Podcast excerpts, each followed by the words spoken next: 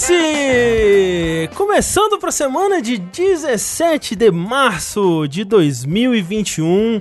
Este que há 280 edições é o seu podcast sobre blockchain. Nós estamos aqui sempre trazendo as maiores novidades sobre esse mundo tecnológico, mágico, místico, muito louco e com um pouquinho assim de destruição do mundo.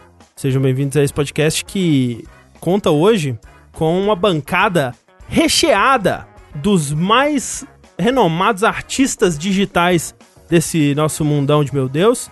Começando aqui na bancada com Eduardo Sushi. Blockchain, sou eu, sei mesmo. Eu tô no, no bloco do blockchain. No bloco do blockchain. Que é um grande artista que está já construindo uma invejável fortuna através de NFT.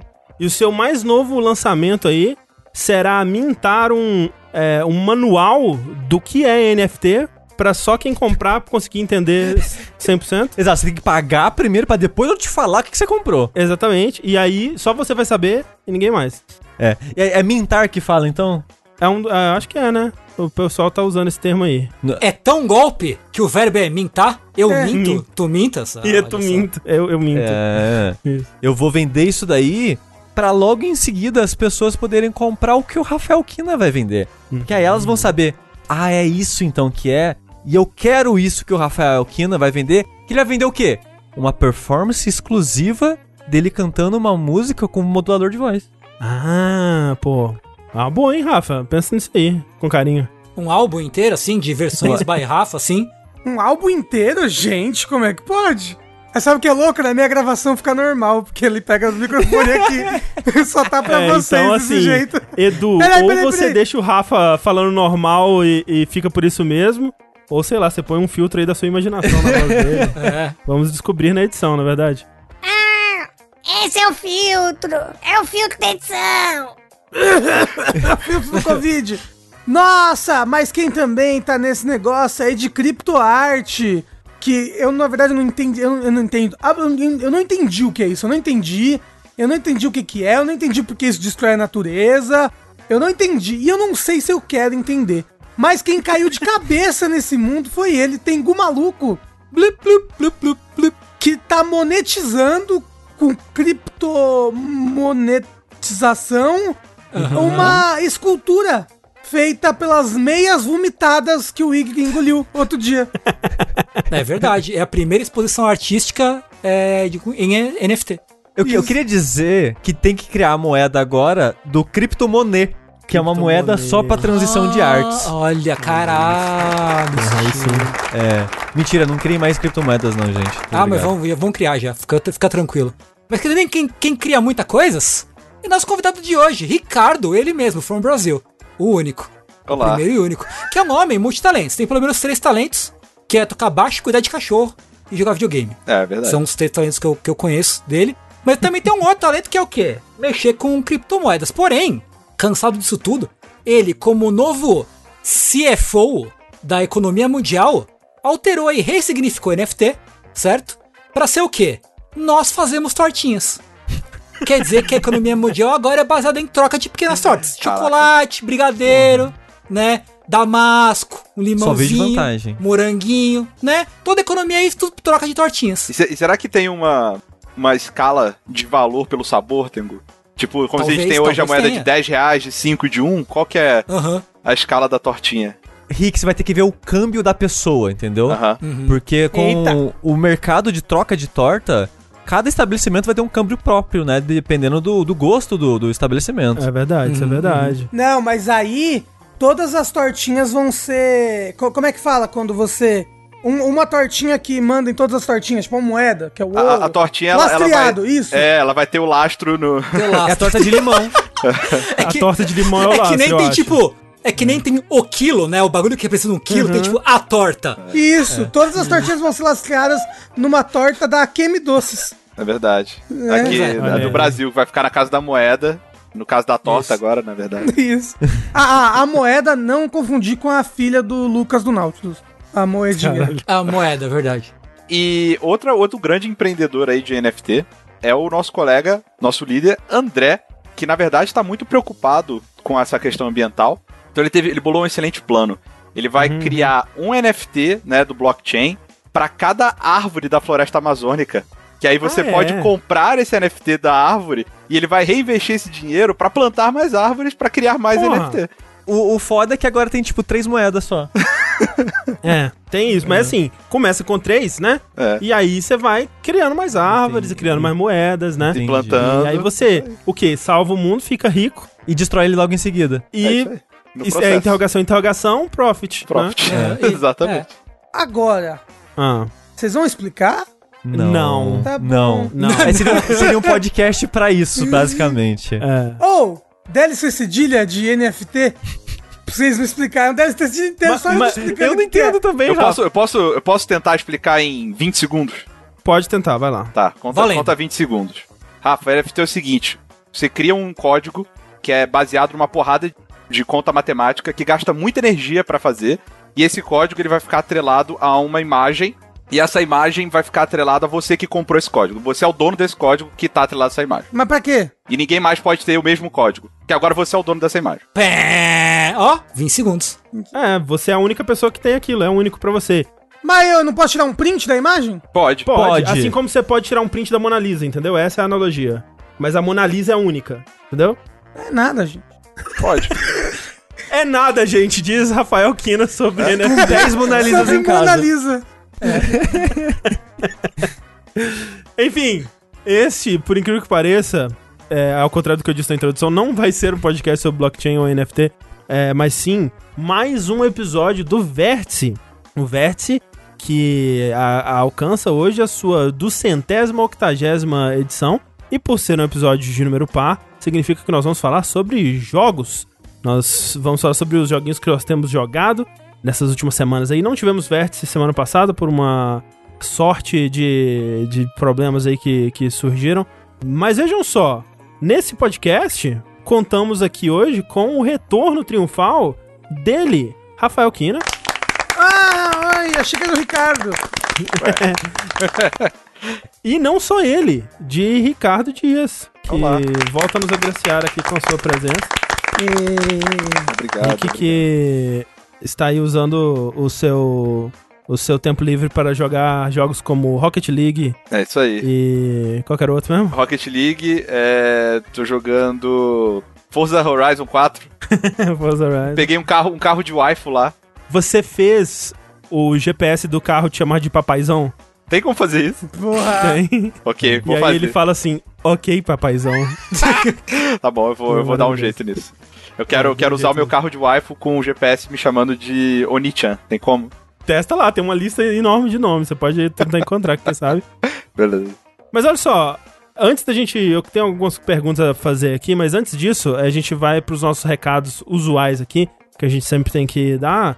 Pra começar, dizendo que esse podcast, que está sendo é, gravado ao vivo aqui na twitch.tv barra jogabilidade, ele depois se torna um podcast de verdade, né? Um arquivo de áudio que você pode acessar aí através do, de feeds e ou é, aglomeradores, agregadores de podcast aí. É, onde quer que você escute podcast, há uma grande chance de que você possa encontrar os podcasts da casa, os podcasts de jogabilidade por lá. Então, se você procurar no Spotify, no Google Podcasts, no Apple Podcasts ou num, num aplicativo dedicado aí que você use, por jogabilidade, você vai encontrar os nossos podcasts. Não somente o Vértice, mas temos o Linha Quente, temos o Fora da Caixa, temos o Rejack, temos o, o Dash, né? E então procure lá que você vai estar muito bem servido, servido aí de podcasts de muitas horas de duração, na verdade. É. Às É. vezes, mais do que é o seguro ou saudável de se ter. Exatamente. É uma excelente companhia, gente. Pro isolamento, que precisa estar tá, precisa tá é fazendo. a gente tá aqui no, no pior momento da pandemia. Faça isolamento e ouça podcast. Melhor coisa, cara. Exatamente. Você nunca, nunca está sozinho enquanto você tiver um podcast pra ouvir, cara. Exatamente. É. Você tampa a- o nariz e a boca com a máscara e tampa os ouvidos com o fone de ouvido. É isso aí. E escuta o podcast. E bota um óculos escuro. E aí Isso. você se você esquece do resto do mundo. Exatamente. Uma camisa na cabeça e vira, você vira um ninja, basicamente. Você vira basicamente o Rio Hayabusa. É fato disso, depois você entra numa banheira gelada pra perder todo o tato, assim, perder, e aí você... É, uma, uma banheira gelada com sal pra você boiar. É, e aí você põe algo muito quente na boca pra você perder o paladar também. Cara, de- deve ser tipo. Como será que deve ser a experiência de ouvir um podcast quando o sua, único, sua única coisa que você consegue prestar atenção é na audição, cara? Isso é uma experiência É, resto- interessante. Olha, É. Às vezes sou eu ouvindo podcast no banheiro, Rick, quando corta o sangue da perna, não sinto mais ela. Muito tempo o sangue da perna? sentado, É tentando porque eu cagar. fico apoiado na própria perna, sabe? Com Ah, o cotovelo tá. apoiado na própria perna. Aí depois de um tempo minha perna fica dormente, eu tenho que ficar, eita porra. O sushi, ele caga, ele caga na posição do pensador, né? Isso. O sushi tem que tomar cuidado na hora de levantar depois de cagar pra não cair no chão, né?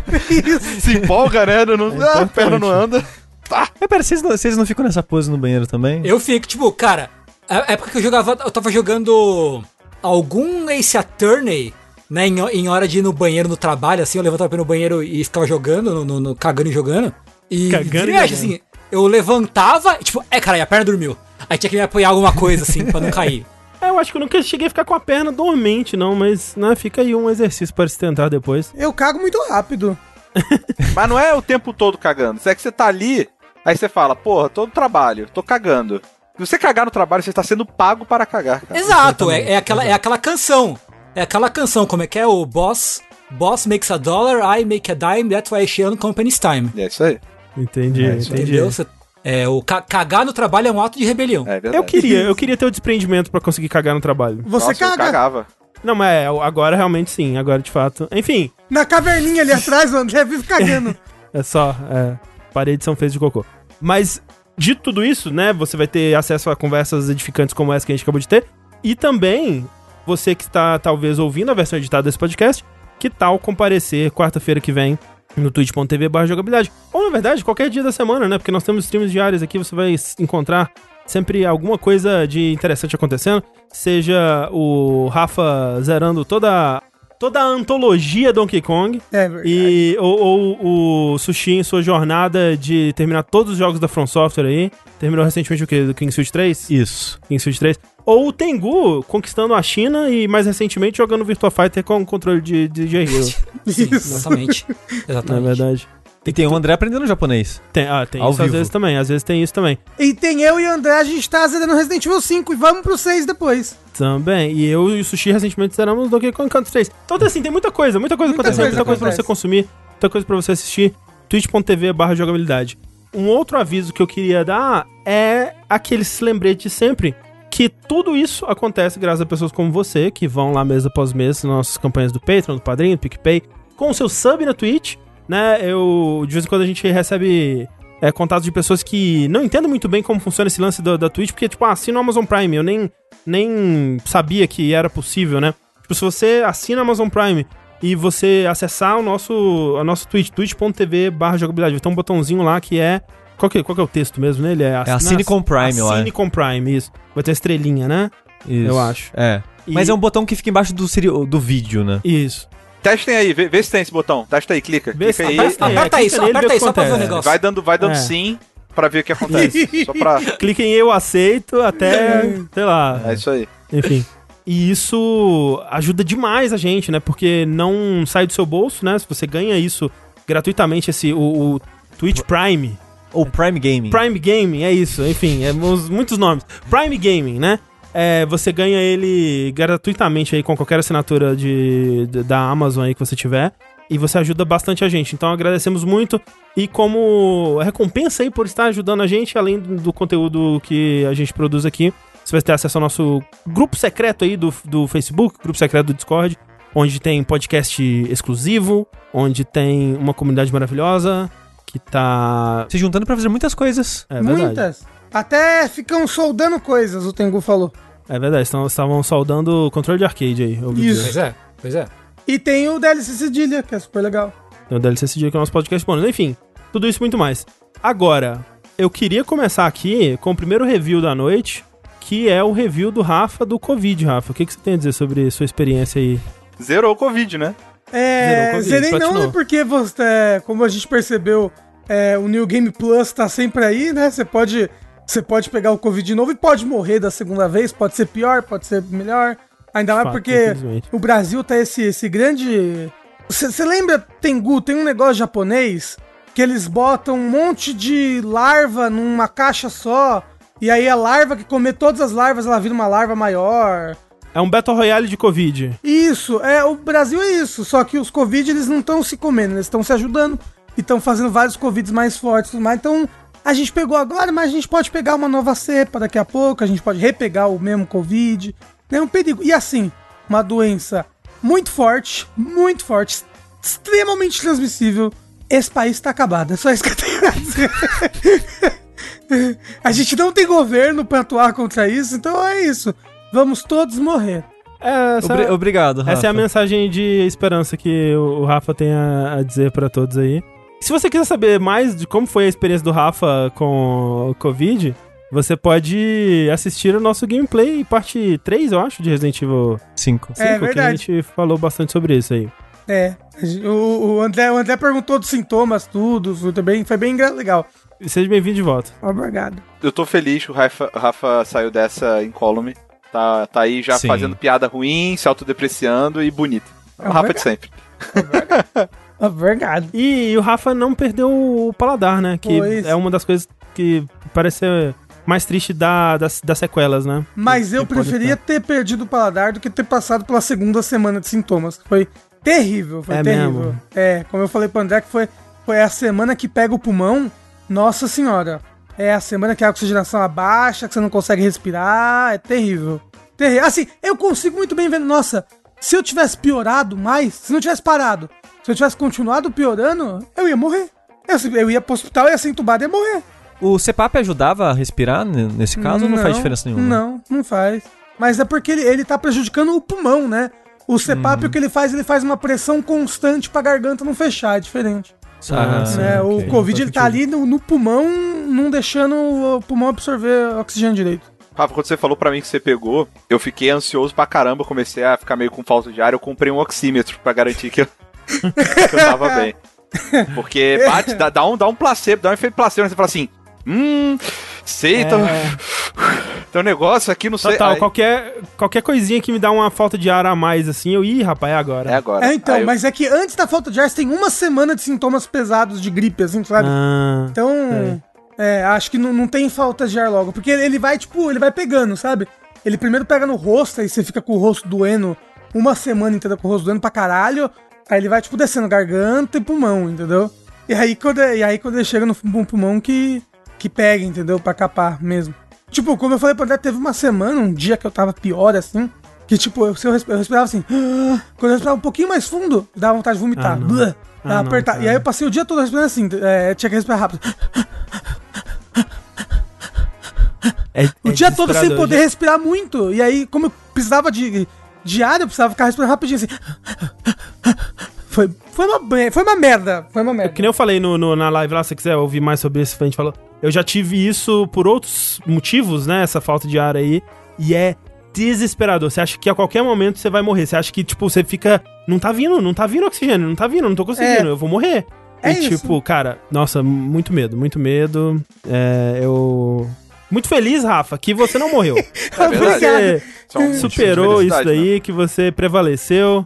Nunca mais eu quero passar por isso na minha vida. Por favor, gente, não passem por isso. Pelo amor de Deus, quem puder, fique em casa. Usem, usem máscara, né? Mas nada garante, porque as outras pessoas não usam máscara e passa pra você. É assim, é, é- é lindo, né? Que a gente tá completando um, um ano de, de a gente tá provavelmente dando essa exata mesma mensagem no Vértice, de quando as coisas estavam começando lá. E agora é a mesma coisa ainda. É. Talvez pior, né? Na verdade, pior, né? Na- Pior, Na verdade, é verdade, pior, porque eu, eu tava falando que, né, de, de entregador, de iFood, blá blá. Todos os entregadores em dezembro, por exemplo, do ano passado, usavam máscara. Todos.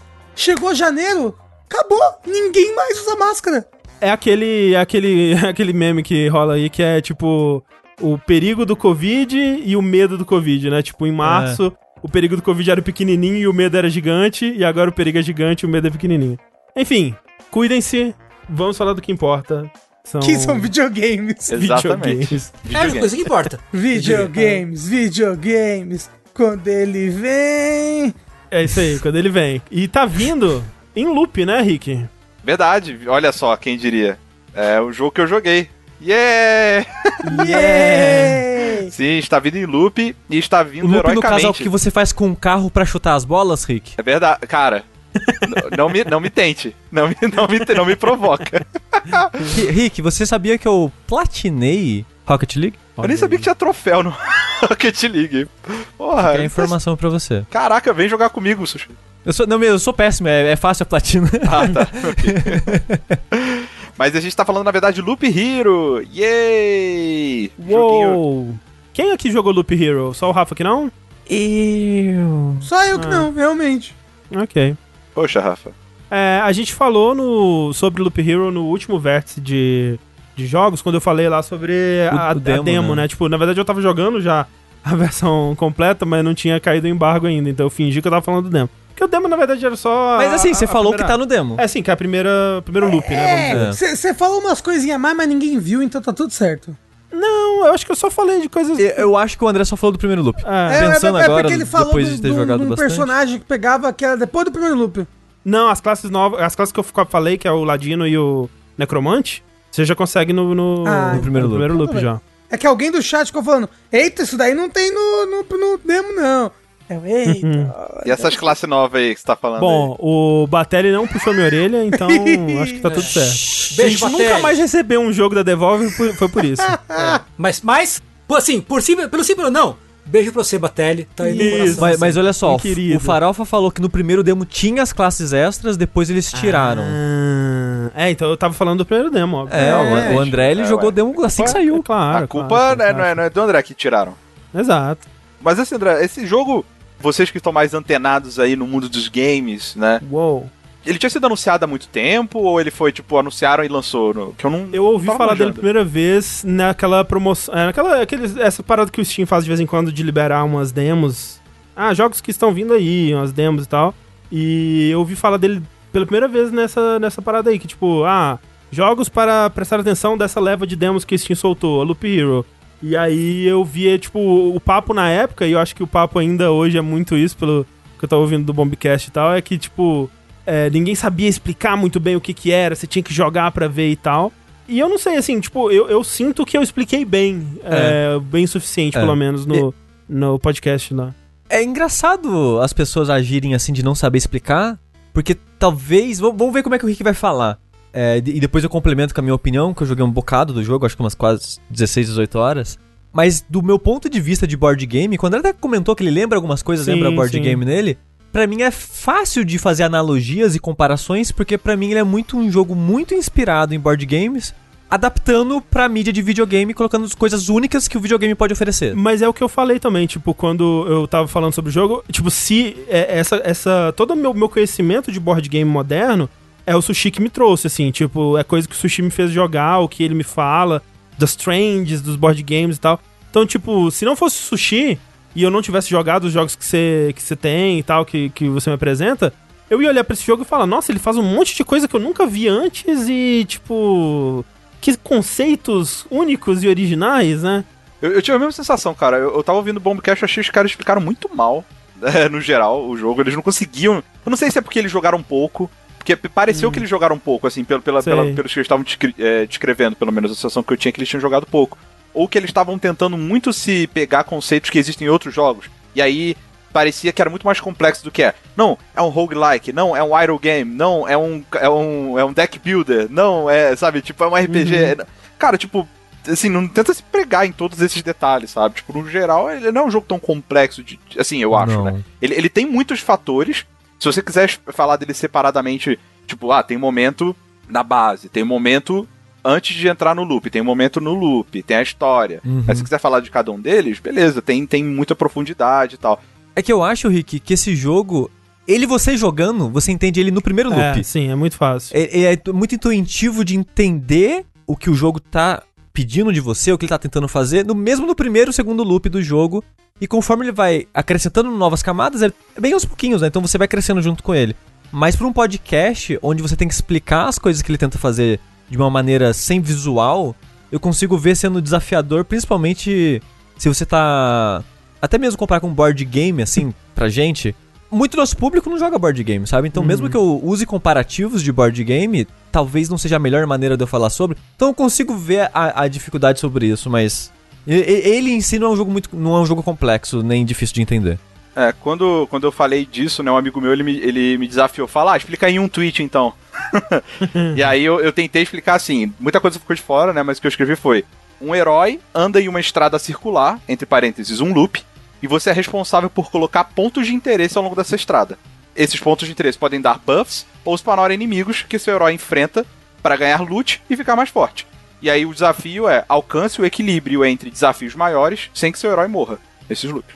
Esse foi o- Ok. um, um tweet. Foi que eu tentei explicar dessa forma. Sim, Lógico sim. que fica de fora toda a questão de que você não controla na batalha, o herói ele luta sozinho. Ele anda sozinho, né? É, exato. Fica de fora a questão do, do deck build, né? Que os pontos de interesse que dropam, né? Pra você botar na estradinha, eles dropam de uma gama de, de, de pontos de interesse que você é, escolhe antes do loop, né? É, e cada um deles já podem ter combos entre eles, e se você bota um próximo do outro e tal. Então, tem esses detalhes que é muito divertido você ir descobrindo, né? É, interações entre tiles, né? Acho que pra mim essa é a parte que dá mais longevidade, vamos dizer, pro jogo, assim, porque Uhum. você descobrir as interações e, e, e, assim, montar jeitos diferentes de jogar a partir dessa interação e também do deck que você monta, pra mim é onde tá mais a profundidade dele, né? Porque, porque essa parte realmente de você é, andar pelo loop e, e o seu personagem é, combate automaticamente, ele anda automaticamente, tem essa coisa meio de idle game, né? Mas onde ele tá, ele te dá uma profundidade estratégica é nessa camada de deck build, essa camada dos tiles, que aí lembra muito board game, né? Esses, eh, esses jogos de você montar o seu próprio tabuleiro.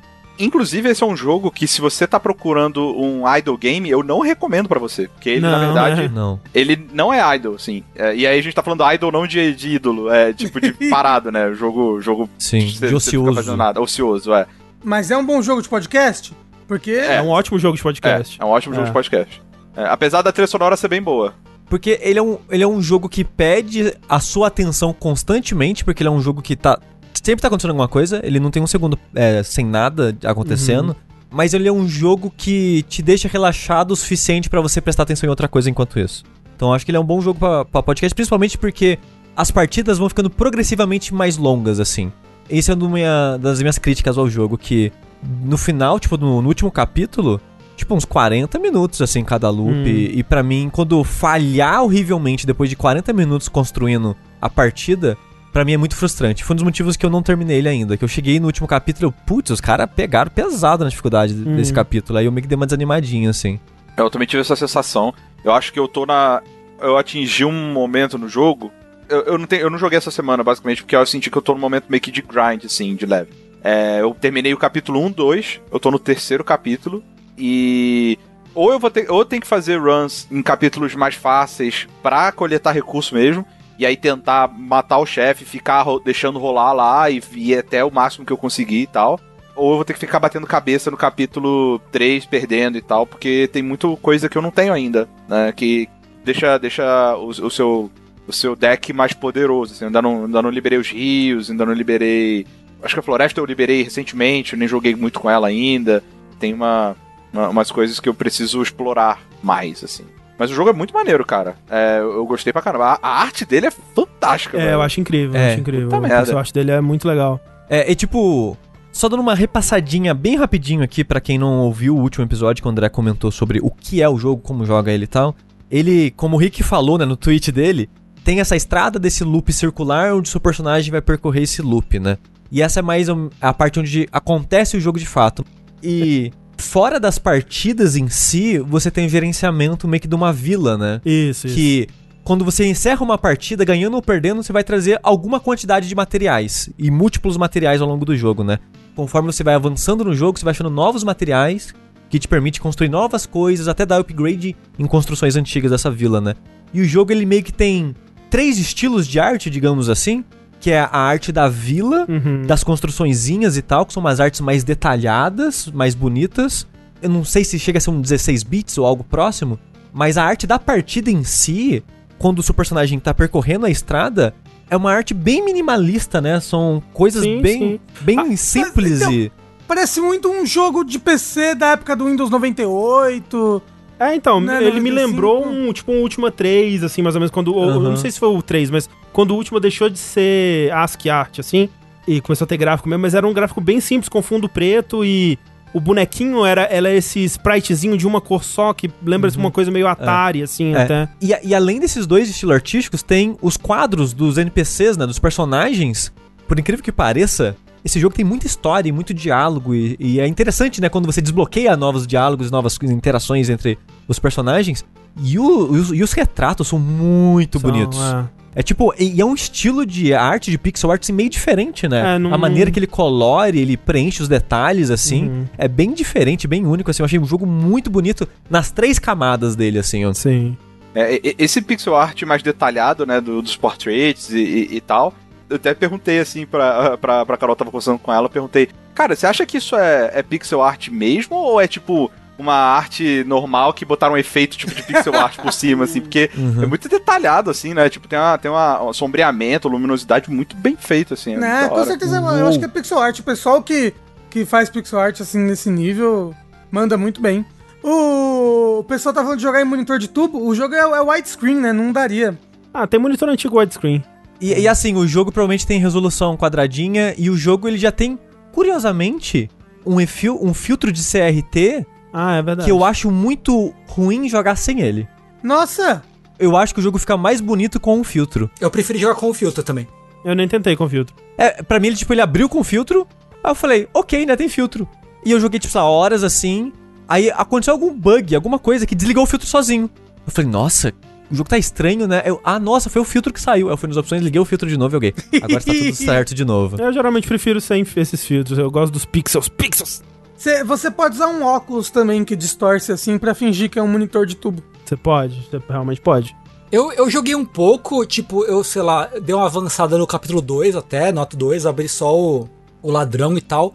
E eu fiquei triste, porque é um jogo que no fim das contas eu acho que ele é muito mais legal pra mim de assistir do que jogar.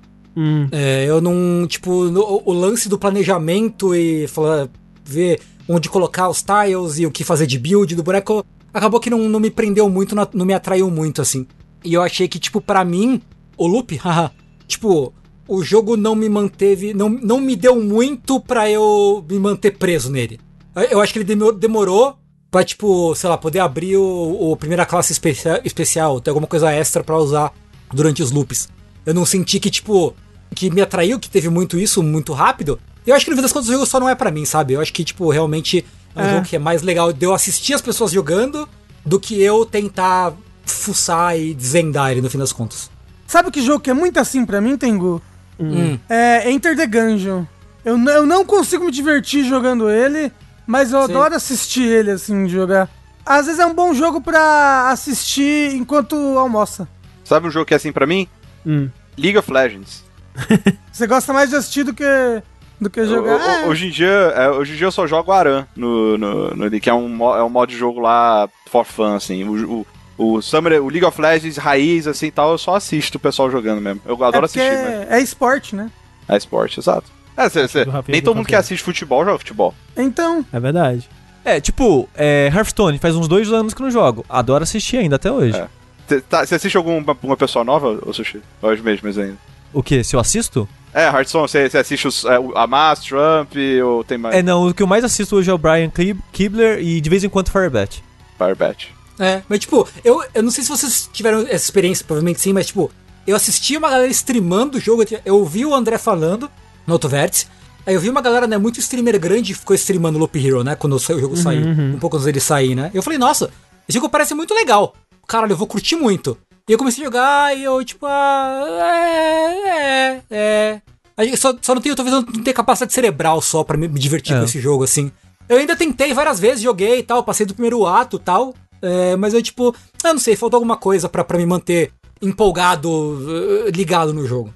É estranho pra mim falar desse jogo, porque tem algumas coisas que eu gosto muito nele, ao mesmo tempo que tem coisas que eu não gosto nele, e ele mexe com a, a- uma, uma parte do meu cérebro assim, que algumas pessoas se divertem muito quando o jogo faz isso, mas pra mim não necessariamente quer dizer que eu vou gostar daquilo. Eu, Hum. eu consigo separar esse sentimento de achar algo bom ou ruim, que é, nossa, eu tô viciado nessa parada, eu não consigo parar de jogar esse jogo. E, como eu já falei múltiplas vezes aqui, eu tenho uma personalidade que é muito compulsiva. Então, tipo, eu sou muito fácil de cair em loop de coisas e ficar, não só mais um, e faz de novo, e faz de novo. E esse sentimento de ficar pensando naquilo, de querer continuar fazendo aquilo. E tem muita gente que atrela isso a, tipo, nossa, eu gostei muito do jogo, eu não consegui parar de jogar. E eu consigo ter os dois sentimentos, sabe? De sentir isso de eu não, eu não consigo parar de jogar, eu quero continuar jogando, mas ao mesmo tempo de. Eu não tô necessariamente gostando tanto disso, mas eu, Vai ter aquela coceirinha assim no, no, fundo- Sim, no- sim. no fundinho assim da minha, da minha cabeça. Ou se jogar só mais uma partidinha. Que quem sabe se abrir aquela outra parada, talvez agora fique mais legal. Uhum. O- eu quero ver a, a evolução, a progressão também Aham, das aham. coisas e tal. Então esse jogo ele causa isso em mim de só mais um loopzinho, só mais um loopzinho. Mas constantemente nos loops eu tô tipo, putz, eu perdi, né? Eu tive que sair muito cedo, não consegui concluir. E foi frustrante, né? Que eu sinto que eu meio que joguei um progresso de 40 minutos fora. E esse tipo, a progressão do jogo eu acho muito lenta. É, então, eu, eu, é. eu acho a dificuldade dele que ela escala demais pra mim, particularmente. Eu acho que ela fica muito difícil depois. E eu acho que você evolui muito devagar, o que às vezes transforma o jogo num grinding. Do pouco que eu joguei, foi o, o que mais eu senti, assim, eu até comentei lá no, no outro episódio, que eu sentia que ele devia já te dar umas coisas mais rápido no começo, assim, Hum, principalmente, né? Eu É. senti também. Também pensei isso. E, e é engraçado que tal- talvez eu, ah, eu queira as coisas muito de mão beijada, assim. Mas um- uma coisa que eu. que me, tipo, aconteceu, eu fiquei. Nossa! Que o primeiro loop do jogo, que é meio que o jogo ensinando você a jogar, quando você sai dele, você meio que não compra nada. E eu fiquei, que estranho, é o primeiro loop do jogo onde o jogo tá te introduzindo o que ele é.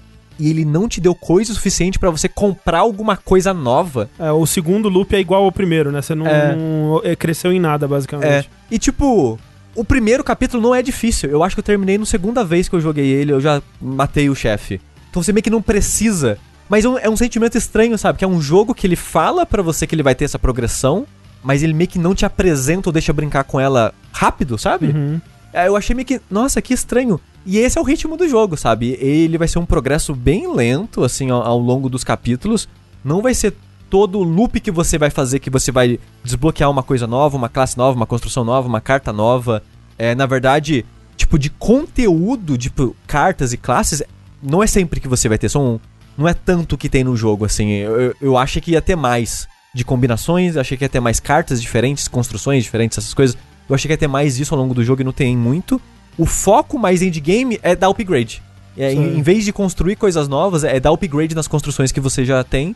Que por mais que pareça, tipo, você vai ver a descrição, ah, se você der upgrade aqui, agora você tem 3% a mais de ataque. Ou quando você dá a volta na cidade, você vai encher, sei lá, 5% a mais da vida. Coisas do tipo, assim, parece pouco, mas conforme você vai dando upgrade de várias coisas, isso faz, faz bastante diferença ao longo do jogo, né? Eu tive a impressão, que eu até queria saber a opinião do Rick, que eu acho que talvez que ele tenha sido ele quem gostou mais do jogo entre a gente, talvez eu tenha a impressão. O que eu senti jogando é que pra você realmente aproveitar, pra você curtir de verdade o jogo, você tem que entrar nele querendo entender, explorar e, e dominar o loop, né? Tipo, você montar sua build, fazer a sintonia fina na sua build em tempo real, né? Quando você vai ganhando os tesouros, vai ganhando equipamento novo, não sei o quê.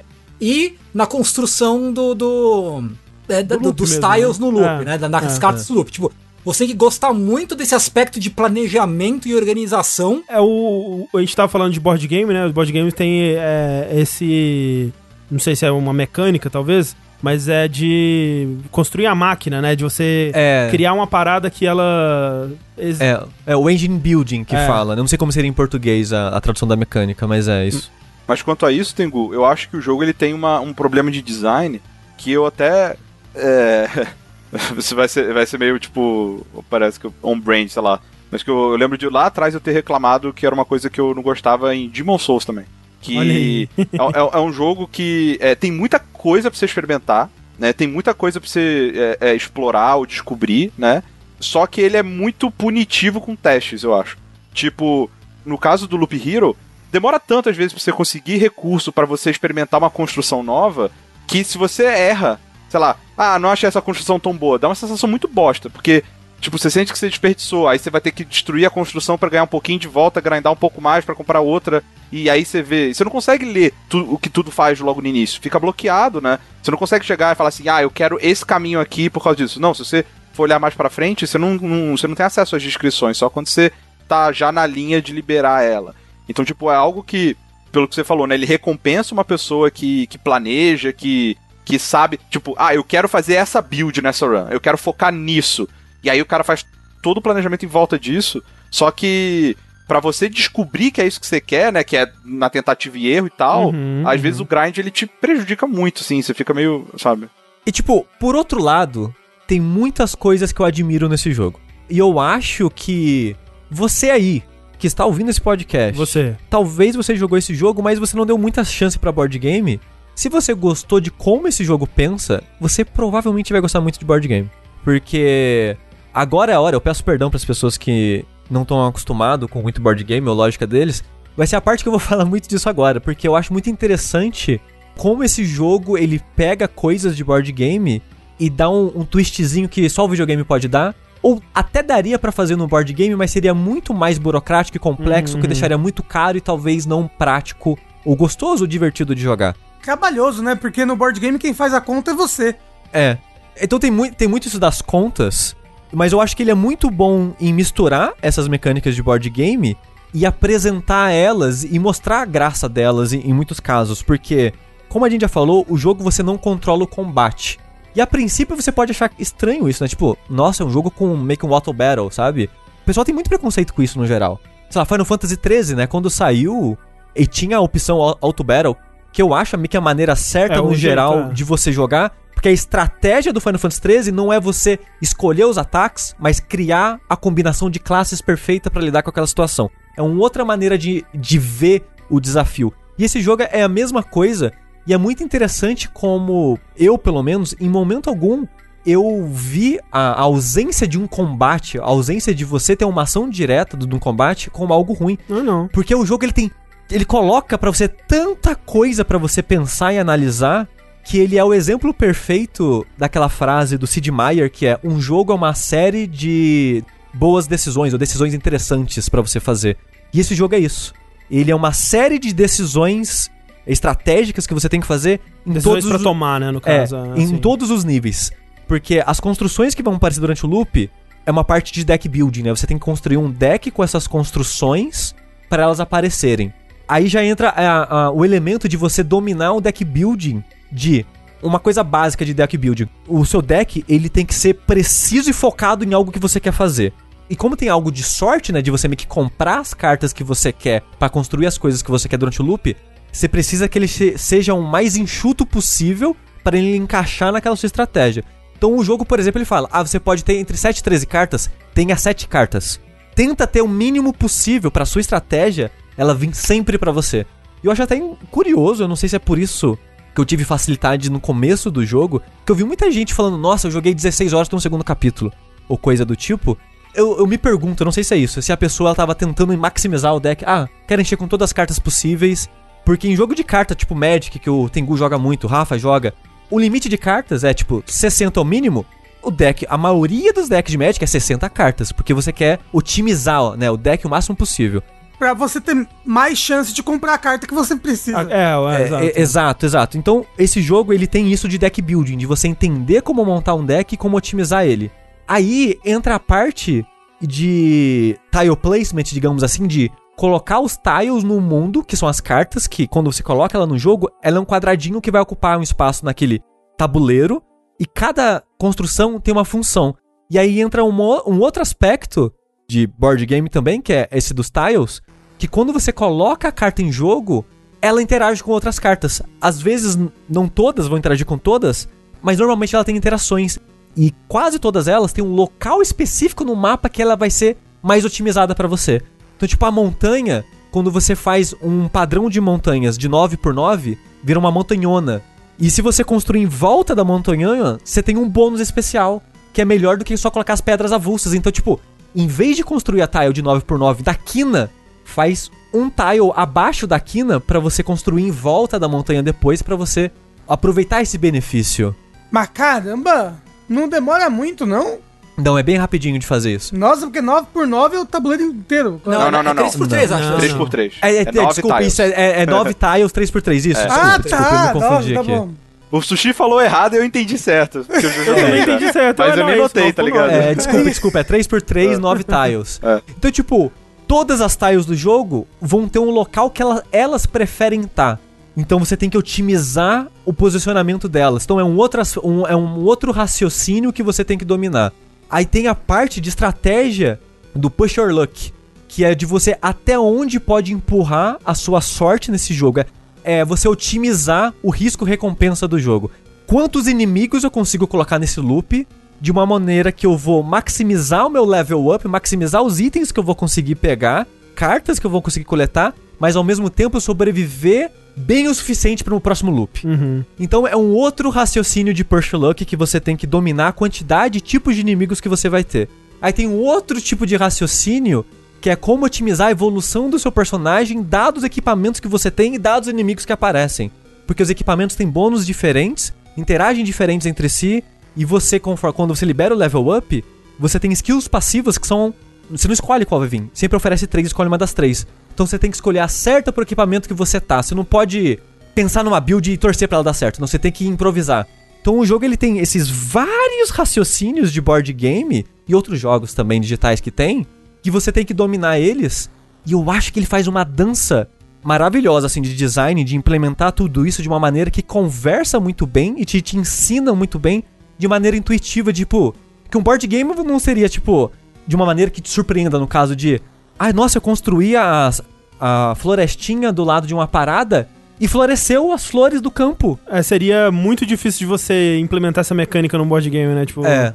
sei lá, você teria que ter um número debaixo da carta, e aí se você soma esses dois, aí você tira uma outra carta que vai te dizer qual é o resultado dessa soma específica. É, seria seria teria muito- uma mecânica muito burocrática, né? Pra, pra Exato, funcionar. então, tipo, eu gosto de como ele casou todos esses, esses mecanismos ou mecânicas num, num jogo de videogame, mas o que eu gosto nele também é de como ele colocou o videogame nessas mecânicas analógicas, né? Tipo de a surpresa de você encontrar um inimigo novo que você não sabia que aparecia. Tipo, Uhum. como eu falei, se coloca as montanhas no padrão 3x3, começa a invocar arpia. Uhum. Quando você libera a floresta, eventualmente, é, o número de floresta chega num ponto que aparece um inimigo novo também.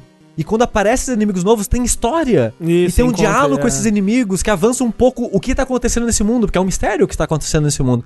Então, tipo, é muito interessante ver essas mecânicas, essas interações surgindo na sua frente. Caralho, aconteceu alguma coisa. E pra mim, que eu adoro esse sentimento de descoberta em jogos, eu adoro eles. Então sempre que eu liberava uma cartinha nova, eu, beleza, eu vou fazer um deck com essa carta, com várias construções que eu. É só pra se experimentar. É só, então eu vou fazer um loop rapidinho aqui, que o meu foco não é terminar, meu foco é sobreviver e combinar coisas. E é isso. Não foi? Beleza, volta pra cidade, agora vamos tentar otimizar um deck novo com essa carta nova. Vamos ver o que ela pode me oferecer de otimização e de progressão aqui, fora as interações que eu acho divertido. Então, essas maneiras diferentes de encarar o jogo e avançar nele, eu achei muito divertido. Só é uma coisa que consome muito tempo, né? Pra você testar É, essas e aí, todas. Aí entra uma parada que eu, eu fico dividido, que me frustra, mas ao mesmo tempo que me diverte. Que eu, eu comentei, acho que no streaming com o Tengu, quando a gente tava jogando Fifinha, que o Tengu comentou que tava começando o Loop Hero, e eu comentei que eu tava começando a ficar frustrado com o grinding, porque o jogo tava me pedindo um material, e você não sabe como ganha o material a princípio. O jogo só te fala como você ganha ele quando você já ganhou ele. Uhum, uhum. Mas às vezes você vê a construção pedindo um ícone que você não conhece, mas você não sabe como ganha ele. E eu acidentalmente, porque tipo, eu tava, foi assim que eu cheguei no capítulo 3, foi o primeiro pico de dificuldade que eu senti no jogo, eu falei, putz, eu acho que eu preciso voltar no 1 e no 2 para experimentar com umas, umas combinações diferentes, tentar um deck diferente. E eu acidentalmente descobri um material novo. Assim. E lá falar, ah, você consegue esse material fazendo isso e isso. Eu, Caralho, é muito específico o que tem que fazer aqui. Porque normalmente a maneira que eu jogo era evitando isso que esse material pede. E eu tive, caralho, o que, que eu vou ter que fazer agora? E eu meio que tive que bolar um deck pra me dar aquele material que eu precisava de muito dele. Porque ele é um material que pede em upgrade. Todos os upgrades do jogo pedem esse material. Eu, putz, como é que eu vou fazer isso? E quando eu criei um deck que me dava muito desse material, ele era meio que o sweet spot pra mim de do Push Your Luck, que era o loop certinho. Eu sempre terminava o loop com material, com equipamento pra caramba, com carta pra caramba, conseguindo esses materiais e forte o suficiente, porque uma coisa que a gente não falou aqui também é que tem um timing nesse jogo, um timing não timing, porque quanto cada loop que você faz, os inimigos ficam mais forte. Então se você não evoluir rápido o suficiente, uhum. você fica pra trás nesse Sim, loop sim. e você tem que desistir dele. Você tem que ao mesmo tempo disso que eu falei de sobreviver ao loop, evoluindo rápido o suficiente pra isso, né? Pra você evoluir ao ponto de estar pronto pro próximo loop. E esse deck é meio que o deck que eu destruo o nível capítulo 1 e 2, tipo, não faz nem cosquinha no personagem mais. Você fez a máquina perfeita. É, pra mim, pra mim, eu tinha feito a máquina perfeita. E o capítulo 3 era tranquilo. Não era 100% de sucesso. E a minha classe favorita, e já fica a, a informação que talvez as pessoas se perguntem, que eu acho que a maioria, depois que descobre o necromante, é, fica no Necromante. Acho que a maioria das pessoas que eu vi que terminou o jogo terminou com o Necromante. E assim que eu descobri ele, eu falei, caralho, ele é muito forte. Mas essa máquina perfeita que eu fiz foi um deck que eu fiz pro Ladino. E o Ladino funciona perfeitinho. Nossa, o Ladino no capítulo 3 com, com esse deck que eu fiz é suavíssimo. Só que não funciona no capítulo 4. Hum. E eu tava tipo, putz, eu vou ter que ficar batendo cabeça em capítulo antigo pra otimizar agora um novo Sei. deck, ou otimizar um deck pro necromante, ou lá, pro guerreiro, pra ver se funciona melhor no, no quarto capítulo. E aí me deu uma preguiça, sabe? Então, tipo, a dificuldade dele, e como o Rick falou, ele é tão punitivo na descoberta que você vai ter que. Beleza, eu vou ter que parar o jogo e agora eu vou ter que experimentar. Pra mim, o meu sentimento era esse. Eu vou ter que parar, passar uma, duas, três horinhas aqui só pra otimizar um deck, pra depois arriscar esse deck pra avançar o jogo. Eu sinto que é muito difícil você tentar otimizar e vencer ao mesmo tempo. Tipo, no caso, tentar descobrir uma combinação nova e avançar ao mesmo tempo. Então, tipo, ao mesmo tempo que foi satisfatório descobrir esse material novo e descobrir esse material novo me fez pensar num deck novo que me fez avançar no jogo, mas ao mesmo tempo as barreiras que me fazem parar e bater a cabeça pra descobrir isso me dá preguiça. Então eu fico nessa dicotomia com o jogo, sabe? É algo que não tem muita descoberta emergente, assim, sabe? Que é super legal, que normalmente é mais fácil em jogo, jogo de ação, alguma coisa assim, sabe? Não sei, ah, tipo um Last of Us, que você tá ali no meio de um negócio e você vê numa situação que você. Cara, o que, que eu tenho aqui disponível pra mim? Eu vou tentar um negócio que eu não tinha. Aí você olhou pro lado e tinha um item aqui que você pode usar, que aí você improvisa e tal, e você vai descobrindo coisa é, andando pra frente, né? É, Aham, ainda assim você aham. tem progresso, né? É- é- Esse é um pouco menos. Eu, É. eu concordo com o Sushi exatamente nisso. Assim, é uma parada que você precisa parar, ler, deixa eu pensar. De repente eu vou ver um guia, não sei, sabe? Tipo. É. Então, tipo, nessa parte o jogo, o jogo me perde um pouco. Na dificuldade e, e na, na progressão lenta. Esse- Esses são, acho que, os meus maiores problemas com o jogo. A progressão lenta em primeiro, a dificuldade em segundo. Mas, de novo, eu admiro demais como ele combinou esses mecanismos de board game num jogo digital único, num ponto que quem não tem o vocabulário de board game, às vezes se. Tipo, fica, nossa, que coisa louca, eles inventaram uma parada única aqui, Uhum. sabe? Mas eles só fizeram uma combinação muito única pra videogame que funciona muito bem como videogame e não funcionaria tão bem como um board game.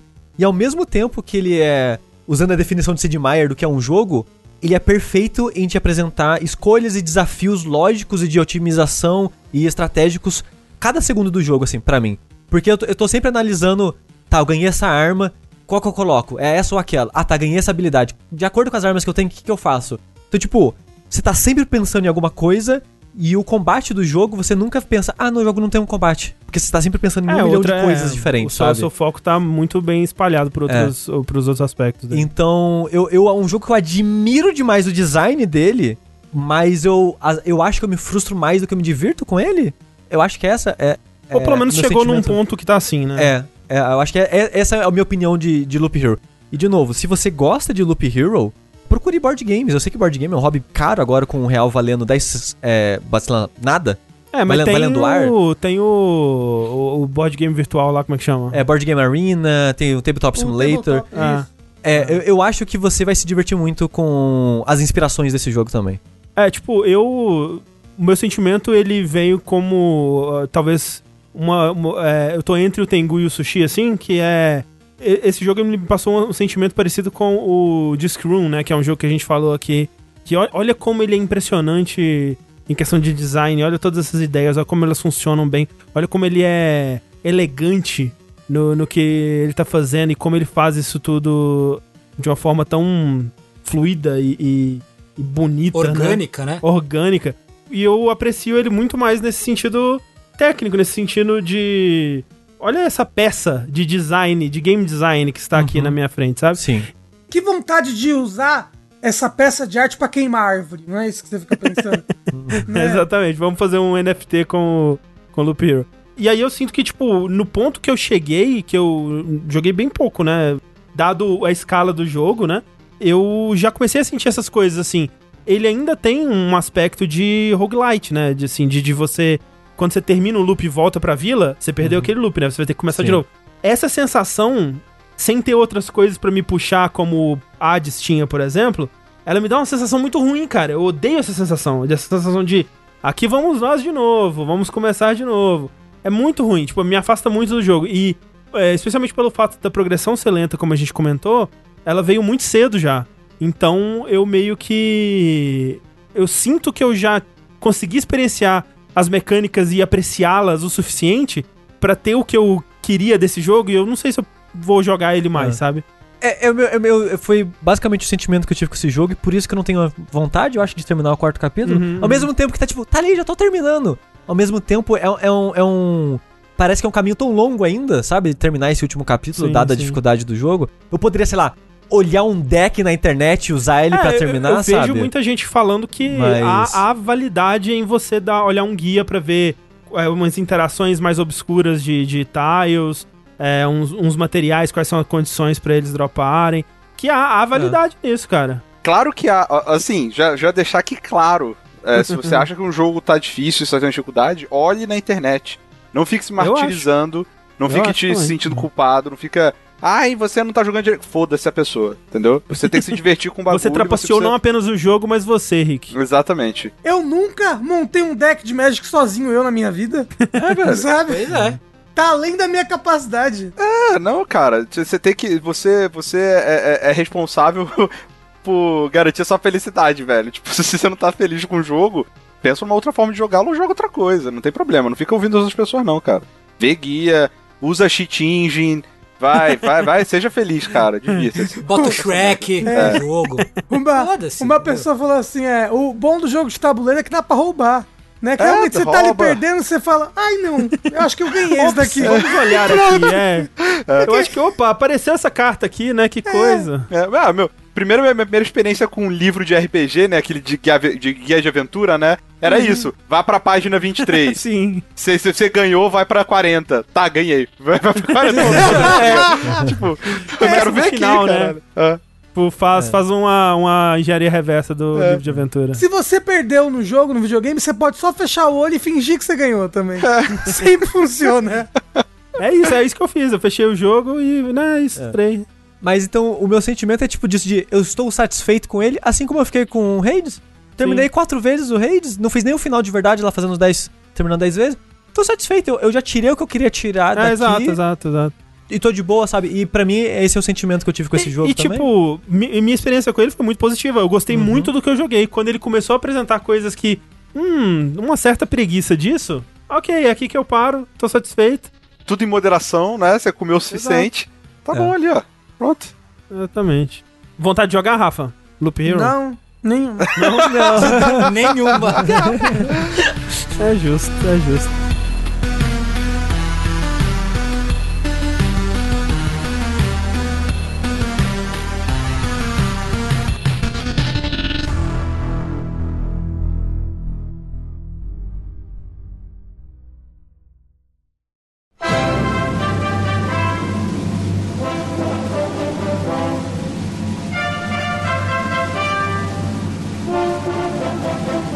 Mas o que que você tem tido vontade de jogar então, hein, Rafa? Eu fiquei sabendo que enquanto você tava aí com o Sr. Covid, você não jogou muita coisa não, né? Não, eu não tava com força pra conseguir jogar nada, assim.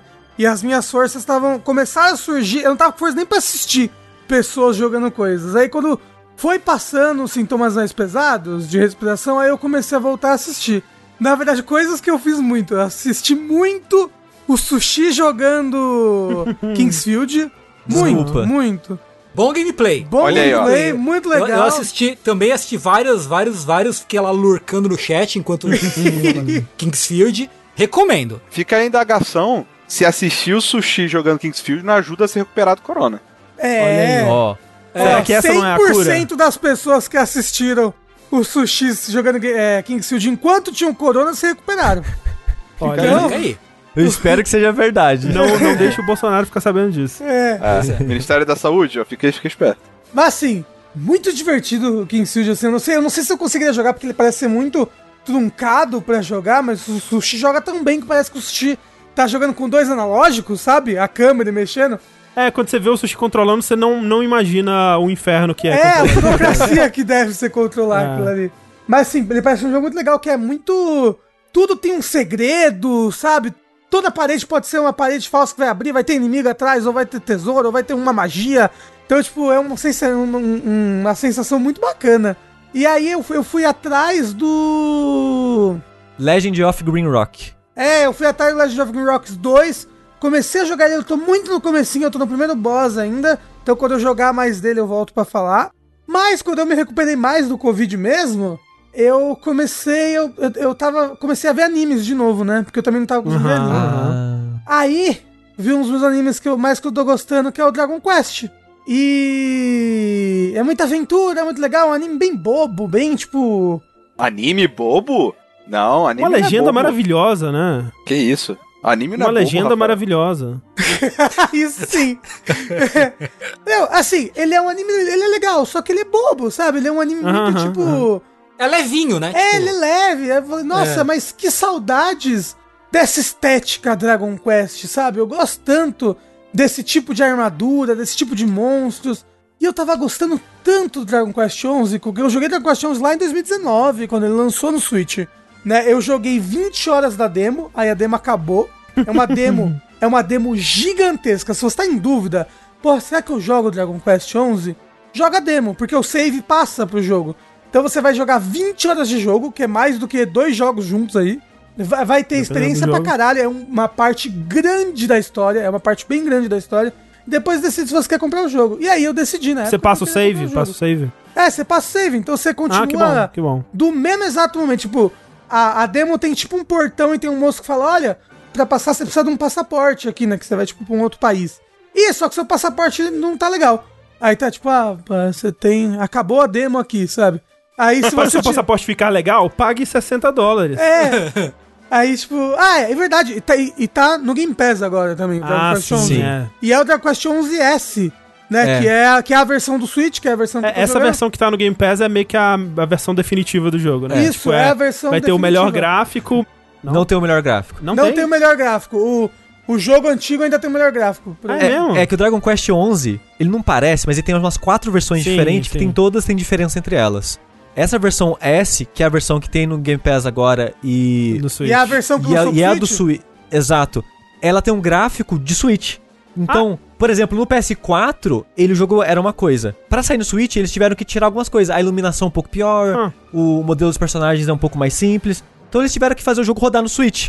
E quando portaram a versão de Switch, que é a versão definitiva, entre aspas, pros consoles mais avançados, digamos assim, eles falam, só foda-se, só Caralho, porta. que bosta. Então é o gráfico de Switch no Xbox ou PlayStation. É, Mas olha só. triste isso.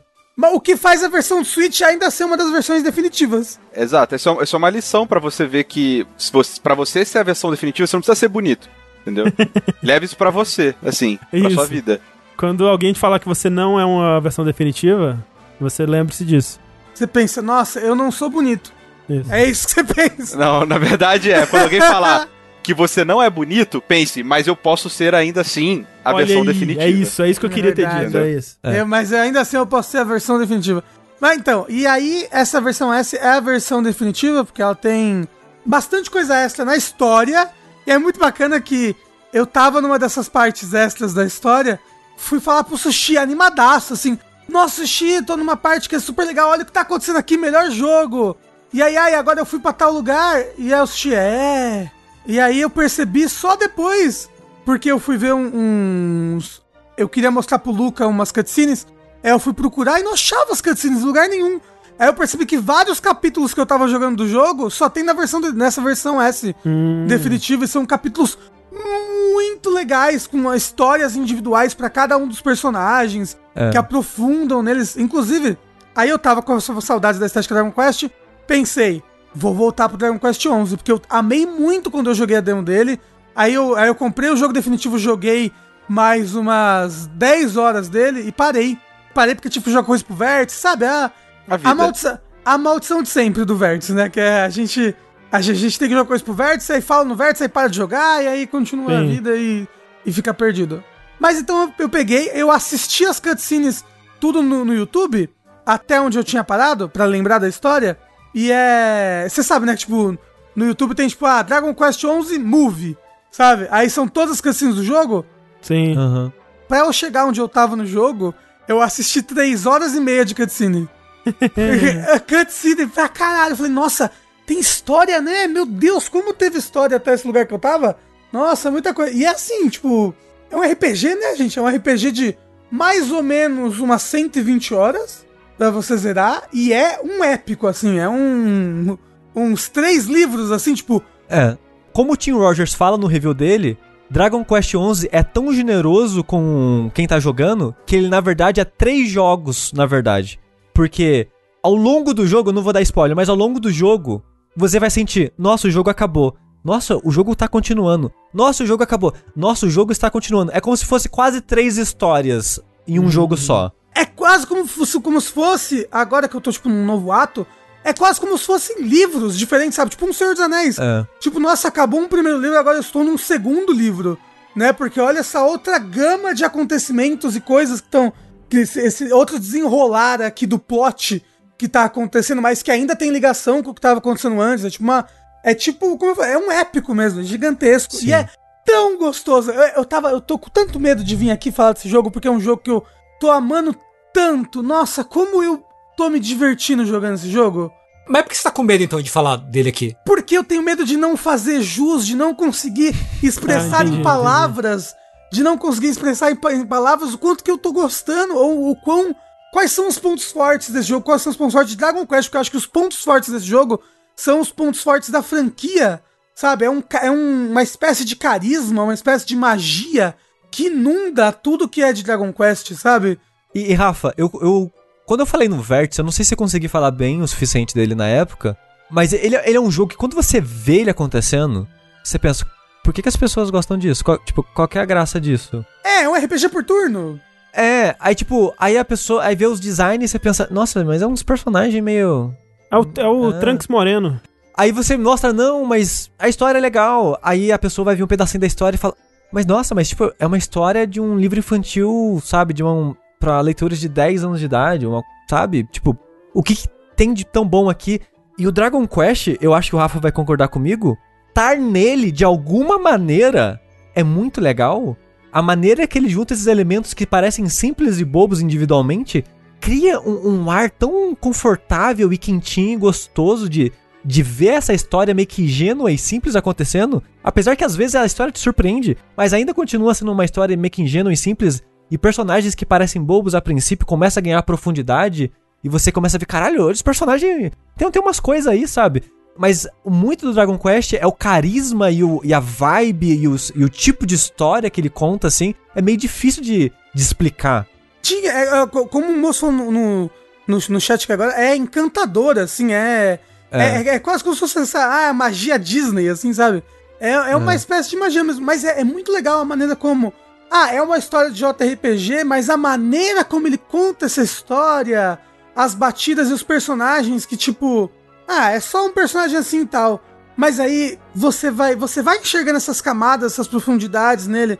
E eu gosto tanto de todo, toda parte, sabe? E o S faz muito isso de pegar e aprofundar ainda mais esses personagens. Tipo, eu tava pensando que vários dos meus capítulos favoritos que eu tive até agora foram capítulos exclusivos dessa versão S, assim, tipo, capítulos que pegou o Silvando e, tipo, um capítulo só do Silvando. Que quem é Silvando? Primeiro, é um JRPG, um tradicional japonês plan, e tem um dos melhores personagens gays da história dos videogames. O Silvando, ele é um personagem que ele, ele é muito gay, muito, muito gay, e sabe, é, como é que eu falo? Unapologetic, sabe? Tipo, ele... Descarado, assim. É, tipo... Não, é- não tem vergonha Isso, É, sem- é, de isso, ser gay. isso. E ele é extremamente pra cima, animado pans, só que ao mesmo tempo que ele é uma puta de uma bichona irada, ele é heróico pra caralho e corajoso e bravo, gentil e defende as pessoas e tipo, o sonho dele pro mundo é trazer sorriso no rosto das pessoas, ele vai até as últimas consequências, ele se entrega até as últimas consequências pra fazer o bem pras pessoas, sabe? E é tão legal, caralho, é tão legal esse personagem, é tão bom. E você vai conhecendo as facetas de cada um deles. Tipo, o Sushi falou que, que não gostava muito do Vegeta, né? Que é o, o Vegeta Moreno. Caralho, teve um capítulo dele agora. Nossa, sabe? Primeiro, que você tá acompanhando aqueles personagens, eu tô com 65 horas de jogo. Você tá acompanhando eles há muito tempo. Você vê o personagem entregando tudo que ele tem de si. Tipo, fazendo todos os sacrifícios que ele pode fazer por um bem maior. Sabe? E é uma party, é uma party tão legal. O, o Silvando ele é tipo o Ichiban Do Like a Yakuza Dragon Like lá. a Dragon. É? Não sei. O que, o que O, não- o eu não- Silvando é tipo o Ichiban do Yakuza Like a Dragon. Não. De ser alguém. Ele é heróico, ele se dá pelo- pelas pessoas. É, mas ao ele- mesmo tempo o Ichiban, ele é um ser humano meio problemático. Mas eu não vou entrar nisso. É. E. Eu não sei, eu não cheguei nessa parte da história. Mas, Rafa, você tava comentando que eu não gosto muito do Vegeta Moreno? Mas eu acho que ele é o único personagem que eu não gosto, que, tipo, eu gosto da Jade, eu gosto do, do velhinho, eu gosto das duas Nossa! irmãs, eu gosto do Silvando. Tipo, todo mundo que rodeia essa história são personagens que ao longo dela você cria tanto carinho por eles, sabe? Sabe o que, é legal? Todos eles são pessoas muito boas, sabe? Realmente é. E você vê, às vezes, eles estando eles em situações desesperadoras e eles continuam batalhando para serem pessoas boas e fazerem o bem. É tão bonito! É uma história tão bonita, sabe? E eu fico tão feliz jogando esse jogo. E ao mesmo tempo que é uma história tão bonita, ele trata de temas tão legais. É que nem tipo Dragon Quest Builders 2, que é um dos melhores jogos assim da minha vida, um jogo que eu vou vai ser mais ou menos assim, olha só. Quando eu fazia trabalho voluntário na ONG, eu lembro que a gente foi fazer um trabalho num, abrigo de idosos. Tinha idoso lá que tipo nem sabia o próprio nome, nem sabia de nada. Tipo, não, não, não sabia, não sabia mais conversar e tudo mais. A gente tava fazendo uma atividade com eles que era de fazer desenhos. E aí um desses idosos, que era um moço que nem falava direito, mas ele fez assim. Eu não tava entendendo direito o desenho. Aí eu peguei, aí percebi, era um. Tipo um bonequinho palito, assim, com uma capa e em cima tava escrito Super-Homem, o Homem de Aço. E aí eu percebi que tem coisas com a gente que, que a gente consome, que a gente vê na nossa vida, que elas, elas fazem parte da gente pra sempre. A gente já esqueceu quem a gente é, mas elas continuam fazendo parte da gente. E eu acho que Dragon Quest Builders 2 é um pouco disso comigo. Ele tá tão dentro de mim, ele morou tanto no meu coração. Então quando eu jogo Dragon Quest, é isso, sabe? Tipo, é a musiquinha, são os monstros, são os personagens. E a maneira como isso é trabalhado com tanto primor e amor. Caramba, eu, eu realmente eu, eu- não consigo expressar em palavras quanto eu gosto. Mesmo sendo RPG de turno. Você nem gosta de Você tá, RPG você de tá turno. expressando bem, eu acho, Rafa. Fica Obrigado. tranquilo. Tá ficando bem claro, cara. É, mas assim, você diria que você não gosta da parte do combate e, o resto é tão bom que supera? Ou ele faz alguma coisa pra você mesmo que você não goste tanto do combate de turno ou gostar? O combate de turno dele é um combate de turno muito clássico. Muito clássico. Então, tipo, não é que eu desgosto, mas não é nada de demais. Tipo, tem, tem coisas que eu fico super animado no combate. Tipo, ai, eu consegui abrir uma parte aqui da skill tree e consegui fazer armas bem o suficiente. Por exemplo, agora no meu personagem, no Eleven, que é o personagem principal, esse é o nome canônico dele, que ele tá com uma espada na mão direita, aí eu consegui ter dual wielding, agora ele tá com uma espada na mão esquerda também. E eu fiz uma espada que ela dá dano duplo. Aí ele tá com duas espadas dando duplo. Toda vez que ele vai atacar, ele dá dano quádruplo. Ele faz tá tá tá tá. É tipo, caralho, isso é muito legal. Só que ainda é tipo. Começa o combate. Aí eu aperto A. Aí tem o ataque. Eu aperto A. Sim, Aí o sim. personagem ataca e mata o monstro. Entendeu? Chega a ser divertido em alguns momentos, em alguns bosses, que eu tenho que pensar mais em qual magia usar, mas ainda não é o meu tipo de experiência de videogame favorito, assim. Mas como eu falei, eu é tão gostoso estar ali e a- a- os sons e a música e tudo mais, que quando eu tô jogando eu não consigo deixar de grindar. Se eu tenho que passar um corredor de um Dungeon, eu venço todos os monstros do corredor. E se eu vou voltar pra fazer alguma coisa, os monstros pararam de novo, venço todos os monstros de novo, sabe? Então, tipo, talvez eu goste mais do combate do que eu deveria. Levando em consideração que eu não gosto de combate por turno. É, tem uma galera perguntando sobre isso, Rafa. Tem que grindar muito? Ah, Você pode progredir só pela história direto? Nossa, não. Pode progredir só pela história direta. é Ele é bem fácil se você jogar no normal, que é o que eu tô jogando. O, o- o- o pessoal que diz que, ah, se você quer uma experiência mais RPG tradicional, tem a dificuldade. A dificuldade Nightmare, alguma coisa assim. E você pode ligar uns desafios, né, no meio do jogo, É. assim. Você pode ligar um desafio. Você pode tentar jogar com uma- um peso de 20 quilos na cabeça também. Se você quiser um Pode, pode jogar com o pouco controle de DJ Hero também. É. A parada do, do Dragon Quest agora, o 11 especificamente, não vou falar dos outros que eu não conheço tanto. Tipo, o monstro não é luta aleatória, né? Ele tá no mapa. E é facílimo evitar esses monstros caso você queira. É, o jogo é fácil, você não precisa grindar. Se você só quer ver a história, não quer focar nos desafios endgame, pós-game, essas coisas, só vai, luta quando você tiver vontade e avança o jogo, vai ser tranquilo pra você terminar ele.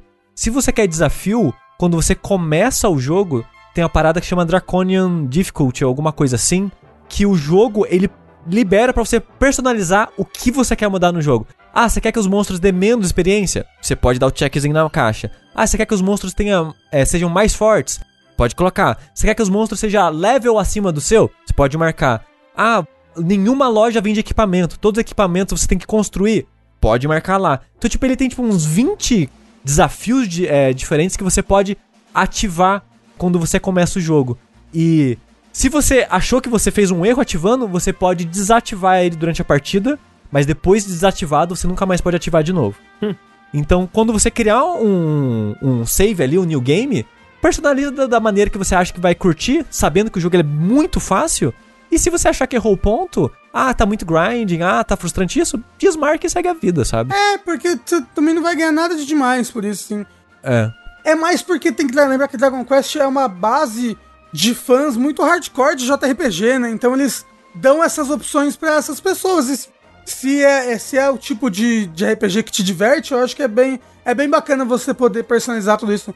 Uma coisa muito bacana que eu não tinha ouvido falar as pessoas falando direito, de- direito disso é que ele tem sutilmente, quase assim, por trás da, das várias historinhas dele, né? Porque que nem RPG, você chega numa vila, resolve um problema, sabe? Vai pra outra vila, resolve outro problema, e com isso você vai avançando a sua história principal. Ele tem um, um tema de contos de fadas, assim, tipo Pequena Sereia, Frozen, e é muito bacana os, os twists que ele dá nesses contos de fadas, assim. Peraí, sim, mas diretamente Pequena Sereia e Frozen? Como assim? Não, é tipo. Ah, tá. é, é tipo, vai, você chega numa vila e ela tá toda congelada. E tem, tipo, uma. É uma. Foi uma rainha de gelo que congelou a vila. Tá cantando loucamente no castelo de gelo, Isso, assim. ela tá. É. Deixa estar, deixa estar. Não, tem, tem, tem, por exemplo, tem um conto que é, que é, que é um conto. Tem um momento que você literalmente encontra uma sereia e ela salvou um marinheiro em um momento, sabe? E eles se apaixonaram. Então, Pô, tipo, é, pô, o pior é que essa história da sereia é muito legal. Sushi, eu me segurei muito pra não chorar nessa história da sereia, da sereia. Nossa senhora. Aliás, tem vários momentos que eu, que eu me seguro pra não chorar enquanto tô jogando. Talvez porque, estando com Covid, eu tava um pouquinho mais emotivo, né? Me recuperando um pouco mais emotivo que o normal. E eu tava chorando por qualquer coisa. Mas tem vários momentos assim que você fala: "Olha, o amor das pessoas. Tão bonito o amor, gente. Rafa, você é ganhou um apreço trágico. novo pela vida? Uhum. Já Dragon Quest me faz ter um apreço pela vida. Eu quero viver pra jogar mais Dragon Quest no futuro. Foi o que te salvou, foi o que te tirou Isso. do Covid. Foi isso e ver o Sushi jogando Kingsfield. 100% das pessoas que. Não, mentira. Mas é isso, Dragon, Dragon Quest 11. Assim, sem ter spoilers, muito legal, muito bom, a história é muito bonita. Esse o 11S traz um monte de coisa nova legal e mais profundidade pra todos os personagens da party e é muito irado. Tem no Game Pass, então, né? É, tem, tem no Game Pass. Se você quiser uma experiência portátil, tem no Switch também. O Switch é muito. Roda ele muito bem, é muito bonito. Muito bonito. É, Dragon Quest 11, eu tenho vontade de jogar, sabe? Só que aí, Eu acho que é um jogo que você não, não ia empolgar muito, não. não. acho. Acha, porque ah, o começo da história é tão intrigante, algumas coisas. É que é tão lento que eu acho que o André ia ficar com preguiça, parar de jogar ele pra jogar outra coisa e depois voltar e nunca mais voltar. É, é. O, o- o negócio é que realmente, como ele é um jogo de 120 horas, você vai estar com 15 horas de jogo, você tem dois, duas pessoas na party, sabe? Ainda. É. É, mas até aí, Persona 5 você tá com 15 horas de jogo e não tem nem Mas o Persona 5, por incrível que pareça, ele é mais ativo, acontece mais Sim, coisas. sim, sim. né? Ele, Isso, ele ainda. é mais... É mais rápido pra prender Exato. O Dragon Quest é no banho-maria, assim, ó, bem baixinho, assim, sabe? É né? isso que eu ia falar. Você- dobra a língua pra falar de persona, André. Não vem falar Não, de... jamais. É, imagina que, tipo assim, ó, o, o Persona é a vida na cidade, né? É uma- Corre, corre da cidade grande. Corre, corre da cidade grande. E o Dragon Quest é uma, é uma vida rural, entendeu? o- não, o, o- o Persona é o corre-corre na cidade grande e o Dragon Quest é o vento sopra pelo campo e trás. Isso, é exatamente. Exatamente. né? Mas, ó, é, ambos, ambos têm muito o seu valor, assim. é Como eu falei, eu gosto de uma história que ela vai se desenvolvendo num ritmo gostoso, assim, sabe? Num ritmo fluido. É, o, é o, a trilogia dos seus anéis Uncut, Extended, com comentários. Isso. Isso. Exatamente. Aí. Mostrou, Dragon Quest é Red Dead, Persona é GTA. Isso. Uau! Exato. Caralho. É, tá aí, Ah, tá aí. assim, não- tá errado? Provavelmente não. Ou provavelmente sim. Nunca saberemos. Saberemos.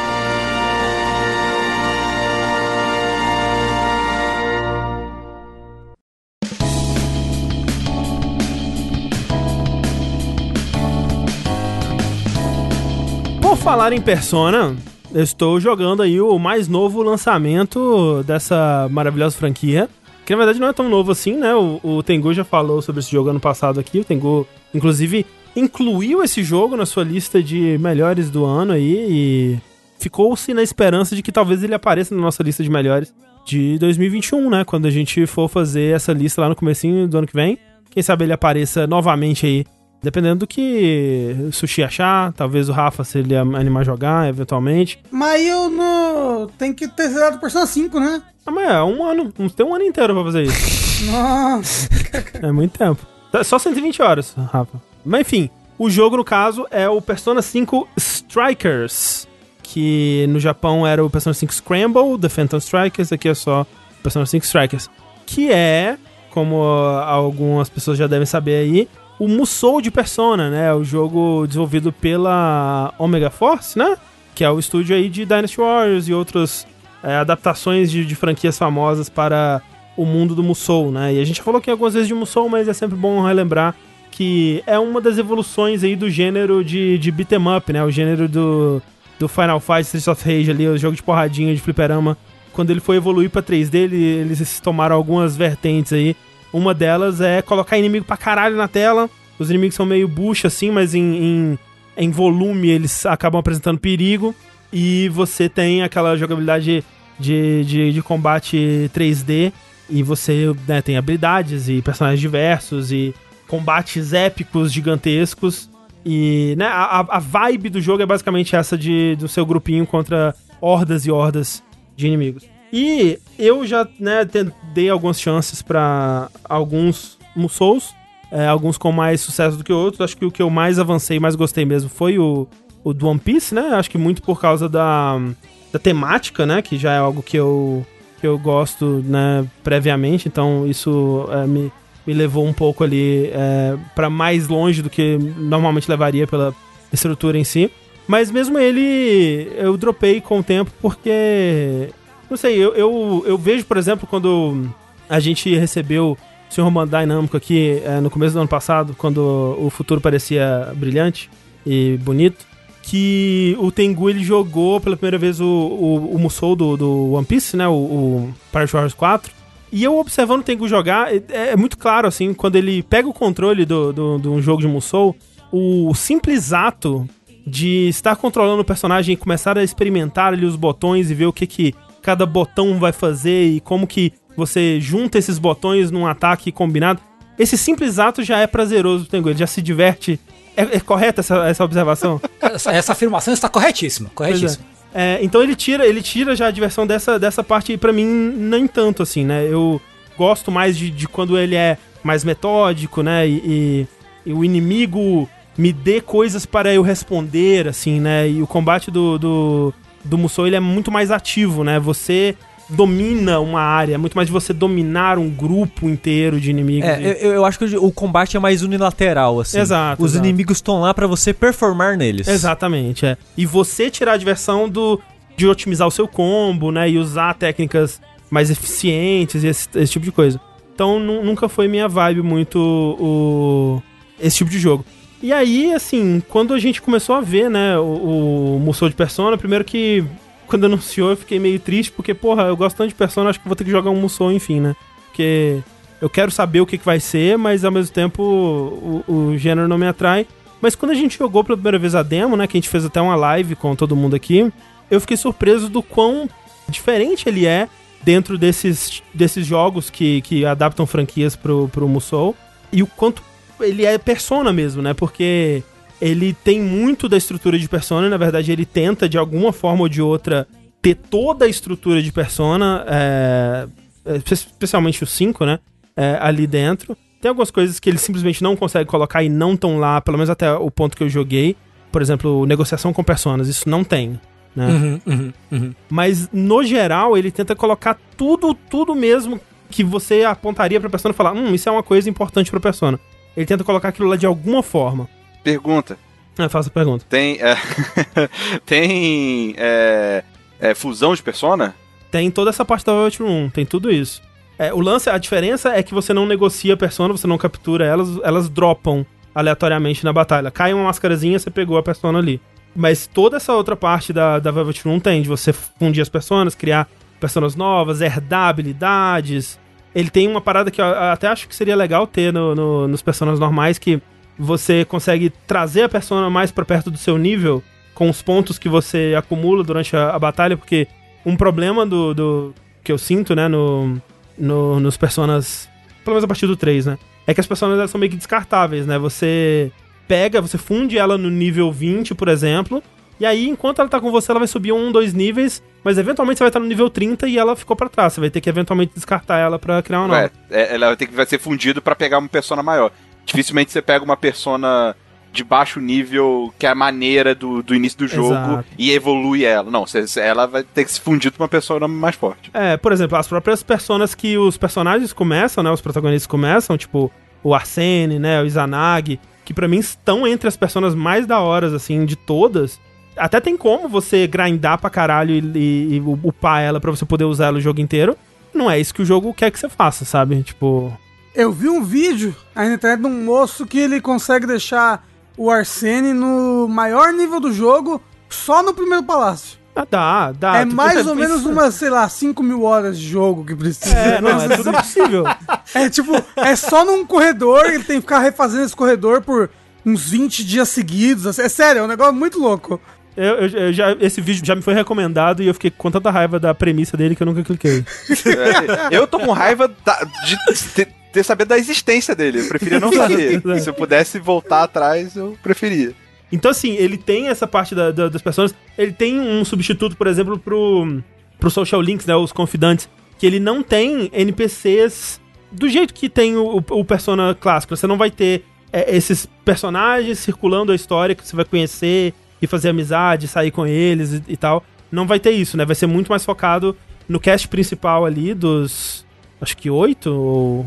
Da galerinha, da turminha principal ali mas principalmente dois personagens novos, que é a Sophie e o detetive lá, o... O Zenkt. Zenkt. Não daí. tem, não tem a minha esposa também. A Yoshizawa. Ah, sim, a do, do Royal, né? Do Royal. não É, ter, sim, né? sim. É, não tem ela Não não. tem. Não tem. DLC, É que DLC. infelizmente. É que esse jogo saiu antes do Royal. É verdade, É. né? Não tem também, assim, meio que, pelo menos até onde eu vi, não aparece quase ninguém desse cast de confidantes, por exemplo, sei lá, a jogadora de Shogi, a médica, a professora, sabe? Tipo, nada desse pessoal ap- aparece. Pelo, Aí pelo já cai- caiu, caiu forte aí já. É, então. Ele é bem focado no, no cast ali, aí tem o Sojiro, tem. Basicamente, enfim, tem alguns personagens que aparecem assim fora do cast principal, mas é, é bem focado neles.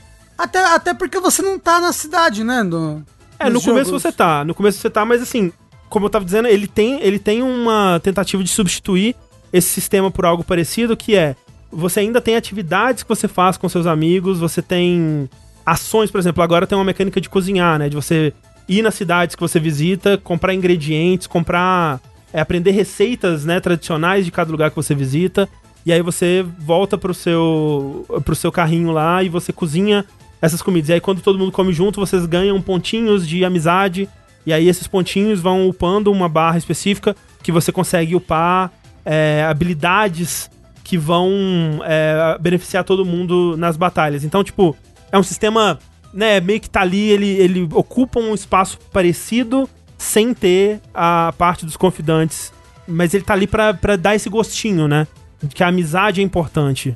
É, porque o jogo é uma road trip, né, na verdade. né? Exatamente. Vocês estão, seu grupinho tá lá numa van, perseguindo o lado com o Saturninho e Scooby-Doo lá, resolvendo casos. Isso. andando por várias cidades do Japão, né? Então você visita várias. Você começa em Tóquio, né? Lá você vai fica lá no bairro lá onde o onde o protagonista se, se hospeda e tudo mais, né? Vai pra Shibuya Uhum. e aí depois você vai pra outros lugares do Japão. Então cada um desses lugares tem em momentos da galerinha se enturmando, ceninhas engraçadas e tal. É, e eu, tô, eu, eu vi que no, no, no How Long to Beat ele, você termina ele fazendo quase tudo com umas quase 50 horas de jogo, que é bem menos até do que o, o Persona, especialmente se for considerar o Royal, né? E eu fiquei surpreso com isso, porque, tipo, pra terminar o primeiro caso, vamos dizer assim, que é o que te tira de, de Tóquio, né? Que é quando o jogo ele se mostra o que ele vai ser de verdade, foram umas 10 horas, assim. E eu fiquei meio, tipo, ué, mas tem mais 30 horas só? Então, tipo, como é que, como é que vai ser o resto, né? E no momento eu tô terminando de resolver uns assuntos em Sendai, que é tipo meio que o segundo lugar que você vai, sabe? E na verdade a, a ideia é que você tá indo, você junta a galerinha e vocês vão numa, numa van, meio que num trailer, pra Hokkaido, né? O objetivo que eles te dão nesse momento é, tipo, a gente tem que chegar em Hokkaido. Mas aí no caminho, a gente vai encontrar outros desses palácios novos, né? Dessas pessoas que precisam ser punidas e corrigidas, é, digamos. E você vai resolver esses casos menores a caminho de um caso supostamente maior aí. Mas eu não sei se o jogo acaba em Hokkaido também. Eu não sei se depois que você chegar em Hokkaido vai ter mais coisa ou se realmente é a sua última parada. Fico curioso pra descobrir. Mas eu me surpreendi bastante com a qualidade da escrita, na verdade, porque uma coisa que eu tinha muito medo, me baseando no- nos outros spin-offs de Persona que eu joguei, né? Especialmente o Persona Q, o, o, o de luta, né? O Ultimax lá, o, como é que chama? Uhum. O The Arena, Arena. né? Arena. Uhum. Que tem um modo história bem desenvolvido, né? Bem, bem vasto, assim. Só que a, a, a escrita eu sentia que ficava muito aquém da, do, do jogo principal. E eu sinto que no, no Persona Strikers el- eles conseguem manter um nível bem bom, assim, que não chega pra mim nos pontos mais altos do Persona 5 base, mas também não chega nos pontos mais baixos do Persona 5 base. Eu sinto que o Persona 5 base ele, ele oscila bastante, ele vai de pontos que eu acho bem fraquinhos pra puta que pariu. Isso aqui é uma das melhores histórias de JRPG que eu já vi, assim. E ele, ele tá ali num, num, num, num médio pra alto, assim, o tempo todo, pelo menos da, da parte que eu joguei até agora. E isso me surpreendeu bastante, especialmente porque você tá desde o começo com o grupo inteiro, completo, né? Formado ali.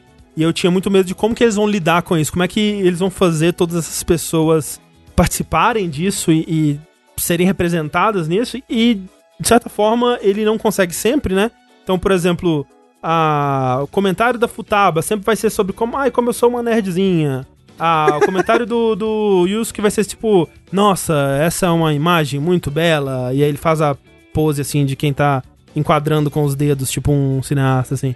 E tem bastante disso, mas ao mesmo tempo ele, ele tá numa estrutura que eu acho interessante e que tomara que ele siga ela pra daqui em diante, que é cada vilão que você encontra, né, cada pessoa a, a ser lidada, ela interage diretamente com a backstory de um dos seus amigos. Então, por exemplo, o primeiro vilão, né, a primeira vilã, na verdade, que é uma idol, tem toda uma coisa de bullying, né, bullying na escola e tal, que fala diretamente com a backstory da Anne, né? Então ela se envolve mais diretamente nisso e ela tem muito a dizer sobre isso e tal. Então ela participa bastante nesse momento. Depois tem um cara que a backstory dele tem a ver com plágio, né? Então isso fala muito diretamente com o Yusuke, né? Então o Yusuke, ele, inclusive, tem um dos melhores momentos do Yusuke na, da, da franquia, assim, pra mim. Eu nunca gostei tanto do Yusuke quanto nesse momento, que ele vai lá dar um, um apavoro no cara, assim, e fala umas paradas na cara dele que é bem da hora. assim. Eu acho interessante essa, essa dinâmica, e eu, eu espero que, sei lá, o próximo talvez possa ser um cara dos esportes, aí possa falar um pouco com o Ryuji. Depois possa ter um serial killer do Machado pra falar com a Haru, sabe? Alguma coisa assim. André, eu tenho uma dúvida e, uma, e um comentário. O comentário é que eu gostaria muito de ouvir a opinião do Yusuke sobre NFT e arte. Putz, sim, né? o que, que ele quer dizer. E eu- a pergunta é. Legal que nessas questões elas voltam com o background dos personagens e tal, mas elas têm algo novo a dizer ou é meio que uma repetição do que foi dito no Persona? Eles têm algo novo a dizer, eles têm um, um- um viés que o jogo inteiro ele, ele aborda, que pode soar, pelo menos até onde eu tô, soa um pouco como um pouco de Pikachu no pescoço, assim, tipo, olha, essas novas tecnologias e os males que elas podem trazer para os jovens. Pikachu no pescoço. É, Sim, que é, é tipo, a, a premissa do jogo é que esses novos palácios, novos tipos de palácios estão surgindo, só que na verdade eles não são palácios que são da distorção da pessoa, né, os desejos distorcidos da pessoa estão criando um palácio. Na verdade, os palácios novos são prisões, né, eles chamam de jail.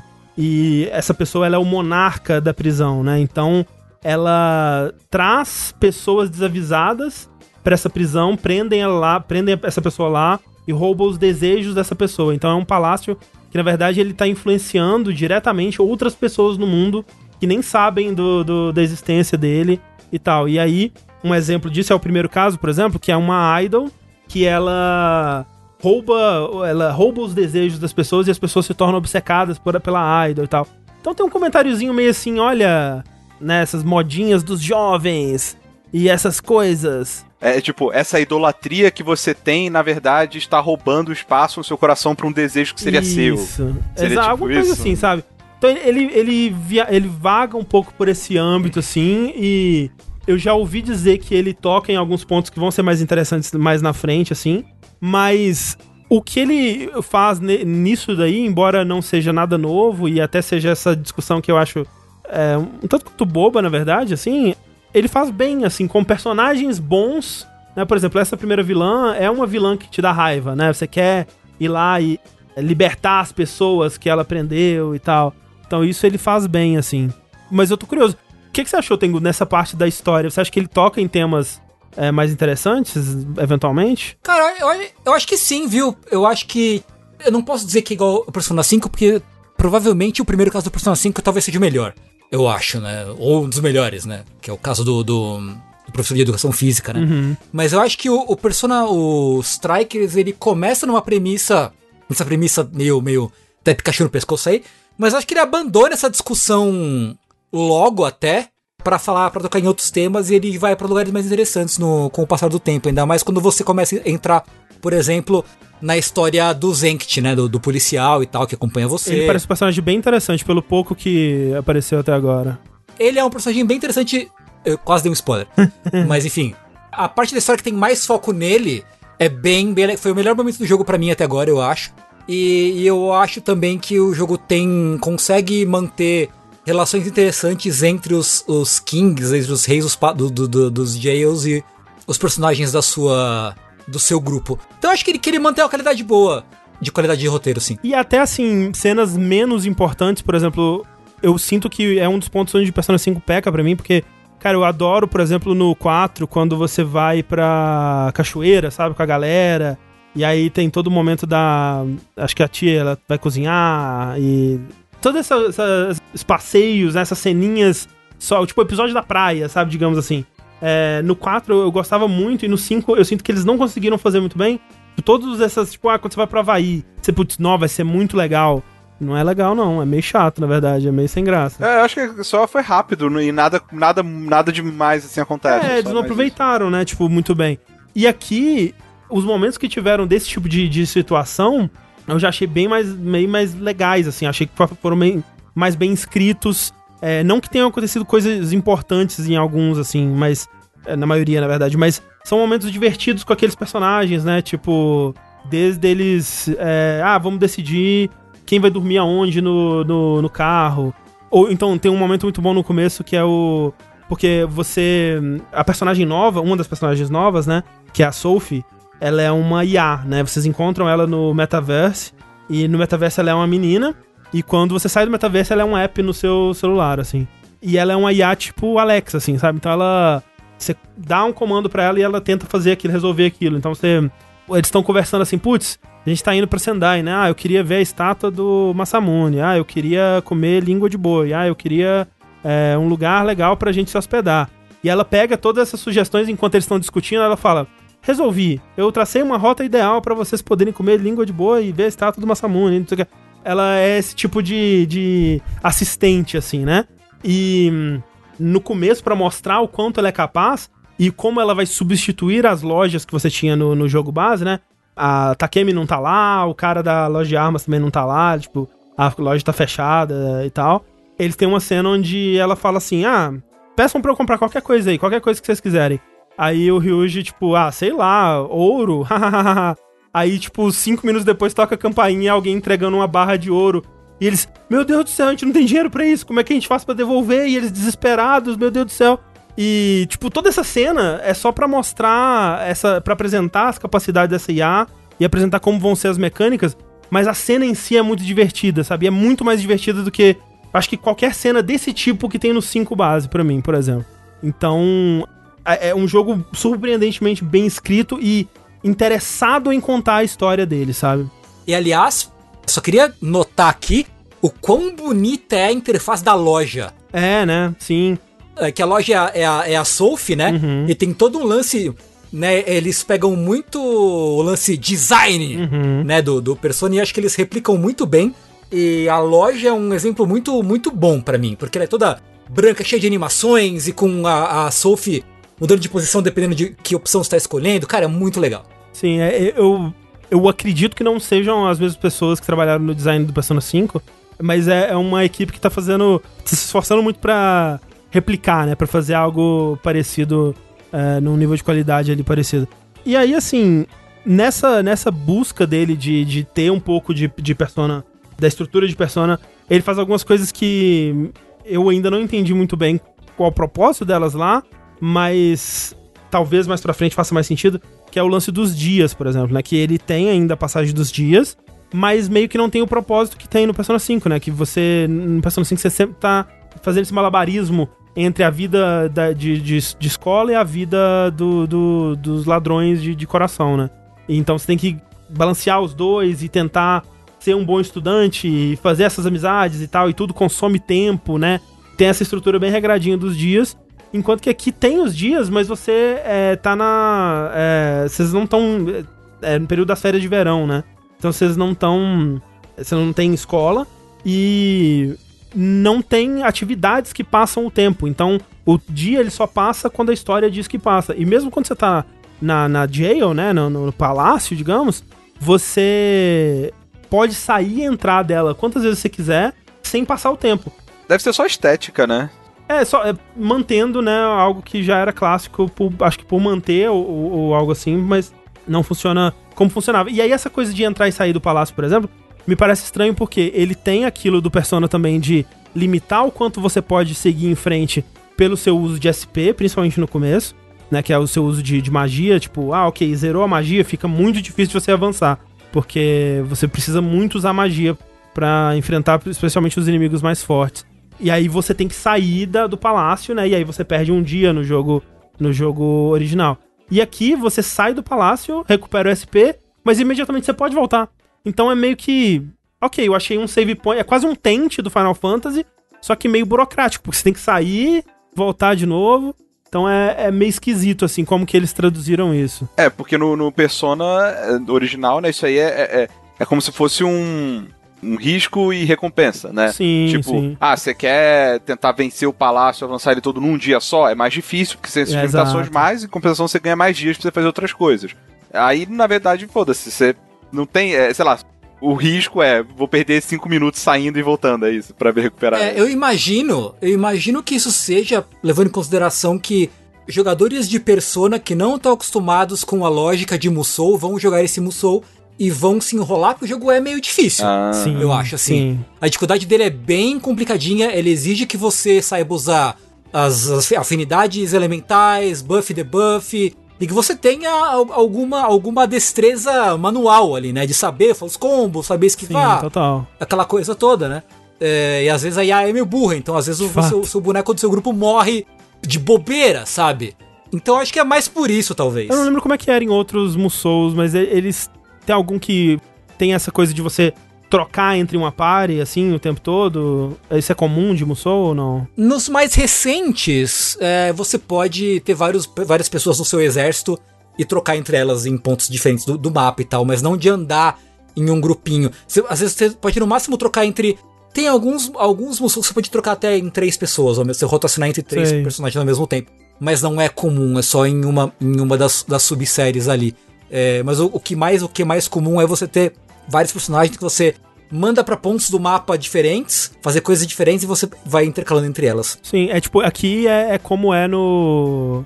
Eles tentam replicar como é no, no, no Persona 5, que é o, o Baton Pass, né? Então quando você. Você tem ali no D-pad, né? São quatro personagens, então cada, cada botão do D-pad troca pra um deles. E aí tem momentos onde o personagem ele pede pra ser trocado, né? E se você trocar nesse momento, ele faz uma ação especial e sobe mais o medidor do Showtime, né? Que é o ataque especial dele. É, então ele tá te incentivando a trocar entre os personagens bastante, assim. E eu fiquei surpreso, na verdade, com duas coisas. Primeiro que se não fosse desenvolvido pela Omega Force e ninguém falasse, eu dificilmente diria que esse é um jogo Musou, assim. Tipo, pela, pelo que eu conheço da estrutura de jogos Musou e tal. Tipo, no máximo ele ia... Nossa, ele tem bastante inimigo de um jeito que lembra Musou, né? É isso, assim. No mais, ele tem muito pouco da estrutura de Musou e fico surpreso o quanto que eles conseguiram trazer da, do sentimento do combate de Persona pro jogo, assim, porque... Persona 6 não é mais em turno.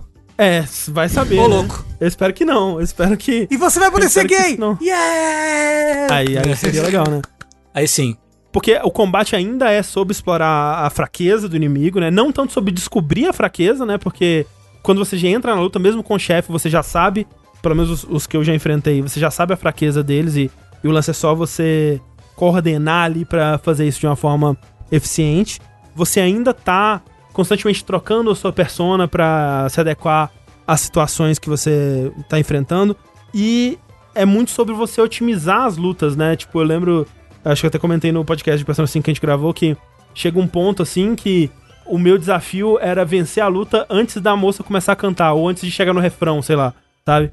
Então é, é fazer a parada da forma mais eficiente e rápida possível pra eh, terminar a luta. E aqui eu sinto que é isso também, você chegar no stealth no, no, no, no inimigo pra já começar com um ataque que vai desnortear eles, usar uma fraqueza pra você já ativar o All Out Attack, né? Que se você ativa a fraqueza de um inimigo, ele fica caído, você pode dar o All Out Attack e aí você meio que puxa todo mundo que tá em volta, tipo, num redemoinho de porrada, assim. Então é muito satisfatório você derrotar esse grupão de uma vez, assim, né? É realmente um puta trabalho que os caras tiveram pra ter tudo ali de, de, de persona, né? De, das magias e do- dos ataques físicos e o- a importância que buff e debuff tem. É realmente muito impressionante. Eu só achei, assim, especialmente no começo, o balanceamento do jogo meio estranho. Especialmente na parte do SP. Que no começo acaba muito rápido. Muito rápido. E você fica meio sem saber, tipo, ok, eu devo, eu devo sair e voltar simplesmente pra recarregar. É, mas mesmo assim tem a- é, o, o primeiro chefe, né? Que é a. Enfim, é uma, uma, uma coisa lá, né?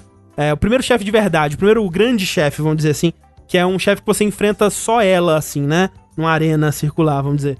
Chega um ponto que acaba o meu SP, acaba o SP de todo mundo da minha party, e ainda falta, tipo, metade da vida dela, sabe? Eu fico, peraí, eu tô é, usando muito errado meu SP. Eu deveria ter encontrado uma fonte de item de SP aqui que eu não tenho ainda. É, o que que tá acontecendo? E, só, felizmente, isso é um problema só no começo, porque onde eu tô agora, eu já tenho muito mais recurso. Tipo, cozinhar dá muito item de SP. Eu já tenho upgrades que me deram mais SP. Eu já tenho habilidades da, da Futaba, por exemplo, que recuperam SP no final, um pouquinho de SP no final de cada luta. É, então isso já deixou de ser um problema. Eu fiquei só achando muito estranho. Eu, eu fiquei com dificuldade de entender o que, que o jogo tava pedindo de mim no começo. Mas sabe qual é que é o lance? Isso, isso também descobri durante o, a primeira dungeon. Hum. Que cada personagem tem pelo menos um combo que ela usa o elemento. Usa, é, sem gastar isso. SP. Tem isso, é verdade. Isso, isso serve pra quebrar a defesa também, é. né? Teoricamente, é você, no meio da luta, economizar o SP usando esses combos que usam um elemento que é mais fraco, mas ajuda a quebrar o, a defesa. E aí, quando você tiver um pouco mais sossegado, usar a magia de fato. É, sim, é, é, é algo que eu só fui perceber depois dessa primeira área também. Tipo, é- essas coisas, tipo, entender o que que o jogo. Como o jogo quer que você jogue, sabe?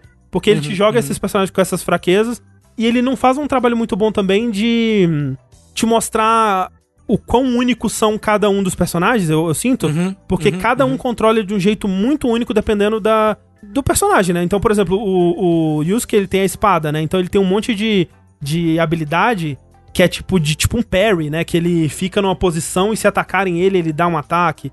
Ou então a, a Anne, ela tem um chicote, né? Então ela tem é, efeitos elementais que ela pode jogar no chicote e tal. Ou então a, a Haru, você segura o botão, ela cria um redemoinho, né? E, e o Morgana vira o, o- o carro, né? O furgão, durante né? a batalha.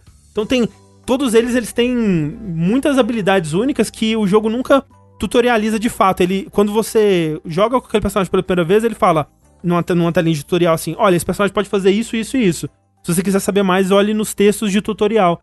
E é meio que isso, tipo, ah, dá uma lida aqui nessa tela pra você entender mais ou menos e se vira aí no meio da batalha mesmo pra descobrir, sabe? Tipo, é o máximo que a gente vai fazer por você. E, sei lá, talvez eu, eu gostaria que eles ensinassem melhor a, a- as minúcias de cada um, né? Como tirar o máximo dessas habilidades. Mas ao mesmo tempo eu sinto que o, é algo que o Tengu, por exemplo, gosta, preferiria descobrir por conta própria, eu, eu acho, né? É, acho que sim. Eu acho que é, é aquela coisa, né? Tipo, eles estão pensando. Pensando mais, talvez, no, no cara que tá acostumado já com a linguagem do, do gênero e que vai saber o que. Ok. A pessoa que conhece vai saber experimentar e descobrir, ok, esse boneco joga assim, esse boneco é assado e tal. Né? Então, mas eu acho que eu concordo quando, quando você diz que ele não explica muito bem o que exatamente cada boneco faz. eh, a questão do, do.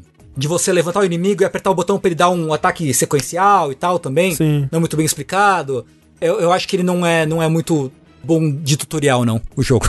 É, mas é, é, dito isso, tá sendo divertido descobrir, sabe? É, com o tempo, assim. E eu prefiro um jogo que exige que eu aprenda a usar essas paradas do que ele ter essa camada meio que escondida, mas que você, na verdade, nunca precisa de fato dela, sabe? Uhum, uhum, tipo, uhum, eu acho legal que, ok, você não aprendeu a fazer isso ainda, você vai se fuder nessa batalha. Tipo, é bom, é bom que você saiba trocar, é Uhum. Sim. bom que você saiba usar essas habilidades, é bom que você saiba combar entre os diferentes personagens e tal, porque senão você vai ter muitos problemas aqui. E eu tive, tipo, teve uma- umas batalhas de chefe assim, é muito, às vezes é muito rápido pra você morrer no jogo, sabe? Tipo, você não entendeu o que aconteceu, você tomou um debuff ali, juntou dois caras assim, você morreu, acabou. É, o primeiro boss eu demorei pra matar, assim. É, teve um... Até entender o negócio da, da, do- da magia grátis e não sei o que. Eu suei um pouquinho, assim. Um que eu demorei bastante foi aquele do. Da chave, né? Que você derrota Ah, sim, sim, sim. né, na, na escola, vamos dizer ali. É, aham, aham. Suei ali. ali. Ali foi um momento que eu aprendi um pouco mais. Ok, é assim que joga esse jogo, sabe? É, total. Enfim, é. Persona 5 Strikers eu tô muito impressionado. Só, eu tenho uma pergunta, André, outra. Ah, faça. É, acho que você já, já comentou e tal. Você falou que não tem social link, né, nesse, nesse, nesse não, negócio. não. Tem alguma coisa... Ele, ele, ele teoricamente acontece depois do, do, do Persona, né, do, do 5. Sim, inclusive com spoilers do Persona 5 no começo, assim. Ah, Na lata, Na assim, lata? né? Não do Royal, tá? Do, do jogo base. Tem algum relacionamento canon pro personagem principal? Não, né, Tengu? Acho Não. que ele não, ele não trata nenhuma, nenhum personagem ali como namorada, não. Olha só. Então o canon é ele, no, ele deu, deu toco em todo mundo e passou... Passou o Valentine's Day na- na- com, com, com, com os amigos lá no café. É isso. Exato. Entendi. Isso. E assim, em alguns momentos eu sinto que parece que os personagens que estão ali não são exatamente os personagens que terminaram o Persona 5, sabe? Parece que eles re- regridem eles um pouquinho, porque, né, muitos dos dramas entre eles ali parece que tinham sido mais resolvidos ao final do Persona 5 e aqui parece que ainda voltou um pouquinho atrás nisso. Mas não chega a incomodar, não. Eu, eu- até, por exemplo, o Ryuji, ele tem momentos de reconhecer a merda que ele fez e pedir desculpa. O que é algo que o Ryuji do começo do Persona 5 não faria. Então, É, verdade, é, Acho é que incrível eles- isso aí. eles lidam Incrível. bem com isso de modo geral. Persona 5 Strikers, tô impressionado, quero continuar jogando. Sushi não jogou ainda, né? Ainda não, eu tô perdido no mundo das drogas. E por isso você quer dizer Final Fantasy XIV. É, faz tipo uns três meses que só jogo ele. Aí tá difícil. É. Uns três meses não, desculpa, umas três semanas. Você tá orgulhoso disso, Tengu? Eu, eu tava pensando nisso agora. Ô, Sushi, você devia falar de Kingsfield num próximo vértice de jogos. Você aproveita que você zerou os. Eu já falei deles pela primeira vez que eu joguei, eu acho. Ah, mas eu acho que hoje em dia você ia falar diferente. Que você zerou os três de PlayStation 1, que são os únicos de Play 1, né? Sim. E, e o, o Shadow Tower 1 é de Play 1? É de Play 1 também. Ai, droga. Mas que eu acho que você podia falar dos primeiros três. Tem tanta coisa legal ali, sabe? É. Eu só explico contextualizando pra quem vai ouvir isso depois em podcast. E depois vocês digam se vocês querem isso ou não. Que eu não sei se é isso de interesse geral. Eu, Sushi, na minha vida pessoal, estou fazendo coleção de versão física de todos os jogos da From Software. E pra justificar todo o rio de dinheiro que eu tô gastando nesse inferno, eu pensei, vou jogar todos em stream pra justificar. E eu comecei essa jornada no primeiro jogo e vou seguir em ordem cronológica do, do lançamento dos jogos até daqui 30 anos, terminar os 60 e pouco, sei lá, quando os jogos da From Software lançou. E eu joguei os três primeiros agora, que no caso é Kingsfield 1, 2, 3, que são os aí os avós de Souls. E tem algumas coisas curiosas, né, que tem de, dessa relação dessa série com o Souls hoje em dia, né? Tem, tem herança em algumas coisas assim, que quando eu vou comparando e comentando, as pessoas que estão assistindo o stream acham interessante. não sei se seria interessante falar em podcast, porque eu acho que na época que eu joguei, eu já tava no jogabilidade e eu falei. Faz um vídeo, Sushi. Faz uma série nova, Fromcast. Não, assim, um vídeo também seria legal, mas eu, eu acho que seria legal você falar no Vértice da experiência do jogo no geral, assim, sabe? É uma experiência tão bacana, é uma, é uma aventura tão videogame, mas ao mesmo tempo é, é aquela aventura, aque- aquele negócio da Dark Souls de caralho, que aventura perigosa, que mundo perigoso, sabe? Em que eu tô metido aqui, sabe? É muita. É, eu, Checkpoint da From Software. é, eu, eu acho que, que eu teria coisas pra falar, mas eu acho que são coisas que eu já falei. Não sei se as pessoas estão interessadas. E eu queria ter mais jogos da From no catálogo pra poder falar Ah, mais desse histórico não, dela. Eu acho que você devia ir falando conforme você for jogando. Ah, aprove- aproveita aí, ó, que terminou a trilogia do PS1 aí, do, do Kingsfield. Faz um vídeo, Sushi. Talvez. Talvez o vídeo seja. Talvez o vídeo seja o formato. Vamos ver isso daí. Ou faz um podcast novo. Isso. É. Ou faz um texto no E, e Medium. fala, e, fala, e fala da sua experiência jogando, jogando FIFA também. Isso. assim, mas a experiência jogando FIFA, você, assim, quando você zerar a campanha normal, você podia falar aqui no Vértice. Ah, não, também. sim, sim. É, Como é eu que tô pensando em fazer. Você você devia, devia estudar a lore do Kingsfield, que eu não tô entendendo nada. É, eu queria dizer que quando eu terminar uma- a primeira campanha do Final Fantasy XIV, eu vou fazer uma pausa. Porque Tengu, eu já joguei 70 e poucas horas desse jogo desde que eu voltei. Outro dia, E, outro dia e eu tava- eu 60 tava- dessas 70 e poucas foi fazendo móvel pra minha casa. É isso que eu ia falar. costurando roupa pro meu personagem. Eu tava não sei o que, acho que foi hoje que eu tava streamando com a Agnes aqui, o FIFA e tal. Aí os caras, porra, loguei no jogo às 3 da manhã. Tava lá o sushi craftando os bagulho. eu, é, Caraca. tô ligado, tô ligado. Tô Tengu ligado. tirou o sushi dos braços da família e jogou na teta da maldade mesmo, né, cara? Falou, caralho. Toma aí. Mas, ô, Sushi, é isso que eu ia falar, cara. Tipo, você diz a, a- a- o jogo base é antes do Shadow... blá, blá, blá, né? Antes da primeira Tem expansão. vários. A primeira expansão é a Shadowbringers? Não. Não, essa Não, é a terceira. Heaven Heaven Sword, isso. É, seria antes da Heaven Isso. Swords, é isso, né? É, eu tô no Realm Reborn, eu tô no 2.0. É. Eu tô level 40 e pouco. Só que level, sei lá, 50 com 3 classes de crafting. Ah, entendeu? tá. É, é isso que eu falei, porque eu, eu não joguei tudo isso e eu zerei essa primeira parte. Rick, Rick, Rick, que nem eu falei, eu joguei um quarto do meu tempo de jogo é com personagem de combate. O resto é só crafting e gathering. É, eu não fiz É nada de que eu faço crafting. Eu, nesse nem jogo. olhei crafting, eu só fui jogando. Exatamente, não faça, não fa não faça, não faz. Mas assim, você tá vendendo uns móveis pra ficar rico, pelo menos? É só pra casinha dele ficar bonita, Rafa. Rafa, é o, é o prazer de criar algo com as próprias mãos, Rafa. É, eu te- Dragon Quest Builders 2, joga aí, Rick, muito bom. Ó, queria falar que tô esperando o sushi liberar mais história pra poder jogar mais com eu, eu já liberei a próxima dungeon da história já. E duas outras opcionais. É, Que, que horas vocês costumam jogar? Às vezes à tarde, às vezes de noite, né? A gente Qualquer hora. Ah. Eu sou tão, sou tão sedento que a hora que o Sushi fala assim, Tengu, vamos jogar um FIFA? Eu falo, vamos. Se for à noite, me manda uma mensagem antes de ir, que de repente eu ativo meu boneco aqui, o meu Lalafel Black Beleza. Mage pra jogar com vocês. É, aliás, a gente começou um esporte aí que chama Lalabol, que é um futebol de Lalafel. Mas é, o? Lalafel é a bola ou só os Lalafel jogam? Ele é a Ah, tá, bola, ele é a bola. O Lalafel é a bola. A gente pega umas magias, que é a magia que joga tipo um jato d'água, assim. Aí o jato d'água cospe, empurra o Lalafel, assim. Aí o camarada montou um campo de futebol na casa dele, uns gols, uns bagulho assim. Aí fica de dupla, né? Dois de cada lado.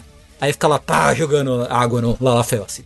Aí o que conseguiu jogar para outro gol. Eu acho ganha. terrível esse preconceito FIFA. com o Lalafel. Esse, pre- É, esse sim. preconceito com o Lalafel não, não, não deveríamos tolerar. Eu acho que a É gente devia verdade. trabalhar para um mundo melhor onde Lalafel são respeitados. E Rafael também. Rafael também. Não, isso aí não. Sozinho.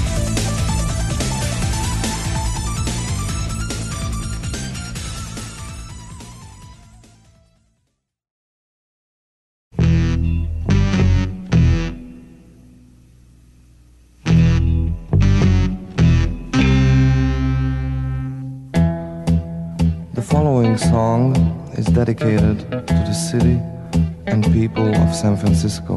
Sushi, você tá construindo sua casinha no Final Fantasy XIV. É uma casa pequena. Alguns poderiam dizer que é uma maquete. Ah, esse André. É, felizmente, é, durante o momen- meu momento de vício, saiu um jogo que, como vocês sabem, eu, de vira e mexe eu volto aqui pra falar deles, que é, é um jogo de puzzle em primeira pessoa. E curto, umas três horinhas você termina ele, então era o jogo perfeito pra eu jogar entre Final Fantasy e trazer pro Vértice. Olha aí. Eu mantenho o vício e sou produtivo. Olha aí. No trabalho. Incrível. É um viciado funcional. Como o André falou, é, o jogo é o Maquette, que saiu aí direto na Plus pro PlayStation 5, ou seja, pra 0,1% das pessoas que jogam videogames. Ah, não tem uma pra outra plataforma? Não. Ele, ele tá disponível, sei lá, no PS4, tá disponível no Ah, PC. tá, mas na Plus. Exato, mas na Plus ele só saiu pra PlayStation 5, infelizmente. É, mas foi assim que eu joguei. E fico feliz que foi o caso, porque é um jogo que infelizmente eu não gostei muito. Mas a gente vai chegar lá ainda. O Maquette, ele é um jogo, como eu já falei, em primeira pessoa com foco em puzzle e bastante foco narrativo também. Como normalmente é o caso dos jogos de puzzle em primeira pessoa também, né? Por exemplo, ano passado eu falei daquele Subliminal, que também tem bastante puzzle. Uhum, uhum. Eu falei Manifold Garden. Manifold Garden. Esse não tem tanta história assim. E também é o Sojourner, que não é o de cartinha, é outro jogo de puzzle em primeira pessoa. E esse jogo me lembra um pouco as críticas que eu tinha ao Sojourner.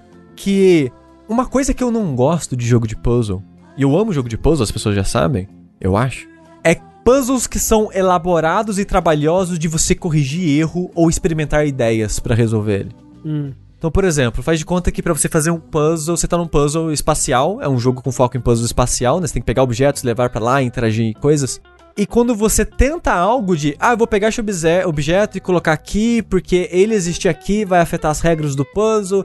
Aí deu errado, ah não, você tem que pegar esse objeto, arrastar ele lá pra puta. Então, tipo, eu sinto que tem muita etapa entre tentativas e experimentos, isso me frustra e me dá preguiça. Porque eu, eu, eu só quero meio que um, um, um embate. Como que eu posso dizer? Mental. É, um embate mental, digamos assim, com as regras do puzzle, sabe? E, e eu quero que isso flua bem. Você É- não quer a parte da burocracia de ter que levar uma coisa do ponto A é, pro ponto exato, B. então isso me dá muita preguiça em jogo de puzzle e esse jogo ele cai nisso algumas vezes, porque como funciona os puzzles desse jogo? Ele tem uma premissa muito interessante, que o jogo ele se passa meio que num coreto, numa praça, digamos assim, que essa praça é como se fosse uma encruzilhada. Nessa, nesses quatro pontos da encruzilhada, tem construções, tem coisas diferentes, e no centro dessa encruzi- encruzilhada tem o coreto que eu comentei, que nesse coreto tem uma maquete do exato lugar que você tá. Hum. 3D, bonitona lá. E a parada é: coisas que acontecem no seu mundo afetam a maquete, coisas que acontecem na maquete afetam o mundo. Então, se você pega, por exemplo, um cubo, que é, vamos dizer que no, no jogo é como se fosse realmente só um cubo, cubo mágico de fazer puzzlezinho. Não tem isso no jogo, mas vamos dizer, né, só para as pessoas visualizarem. Ou uma chave, uma chave da sua casa. A chave da sua casa ali, um pouco maior que o seu né, dedão ali fazendo uma pinça. Uhum. Se você joga na maquete, vai ser tipo grandaço. Porque a maquete é pequena, né? Então essa chave vai ficar grandaça. Quando você olha onde você soltou essa chave no mundo, a chave tá gigantesca. Então é como se fosse um loop infinito entre maquete e a, e a realidade, digamos assim. Entendi, entendi. Então, o jogo ele tem muito isso de puzzle espacial, de pegar algo que é pequeno no mundo real, digamos assim, soltar na maquete e aparecer ele gigantesco no mundo.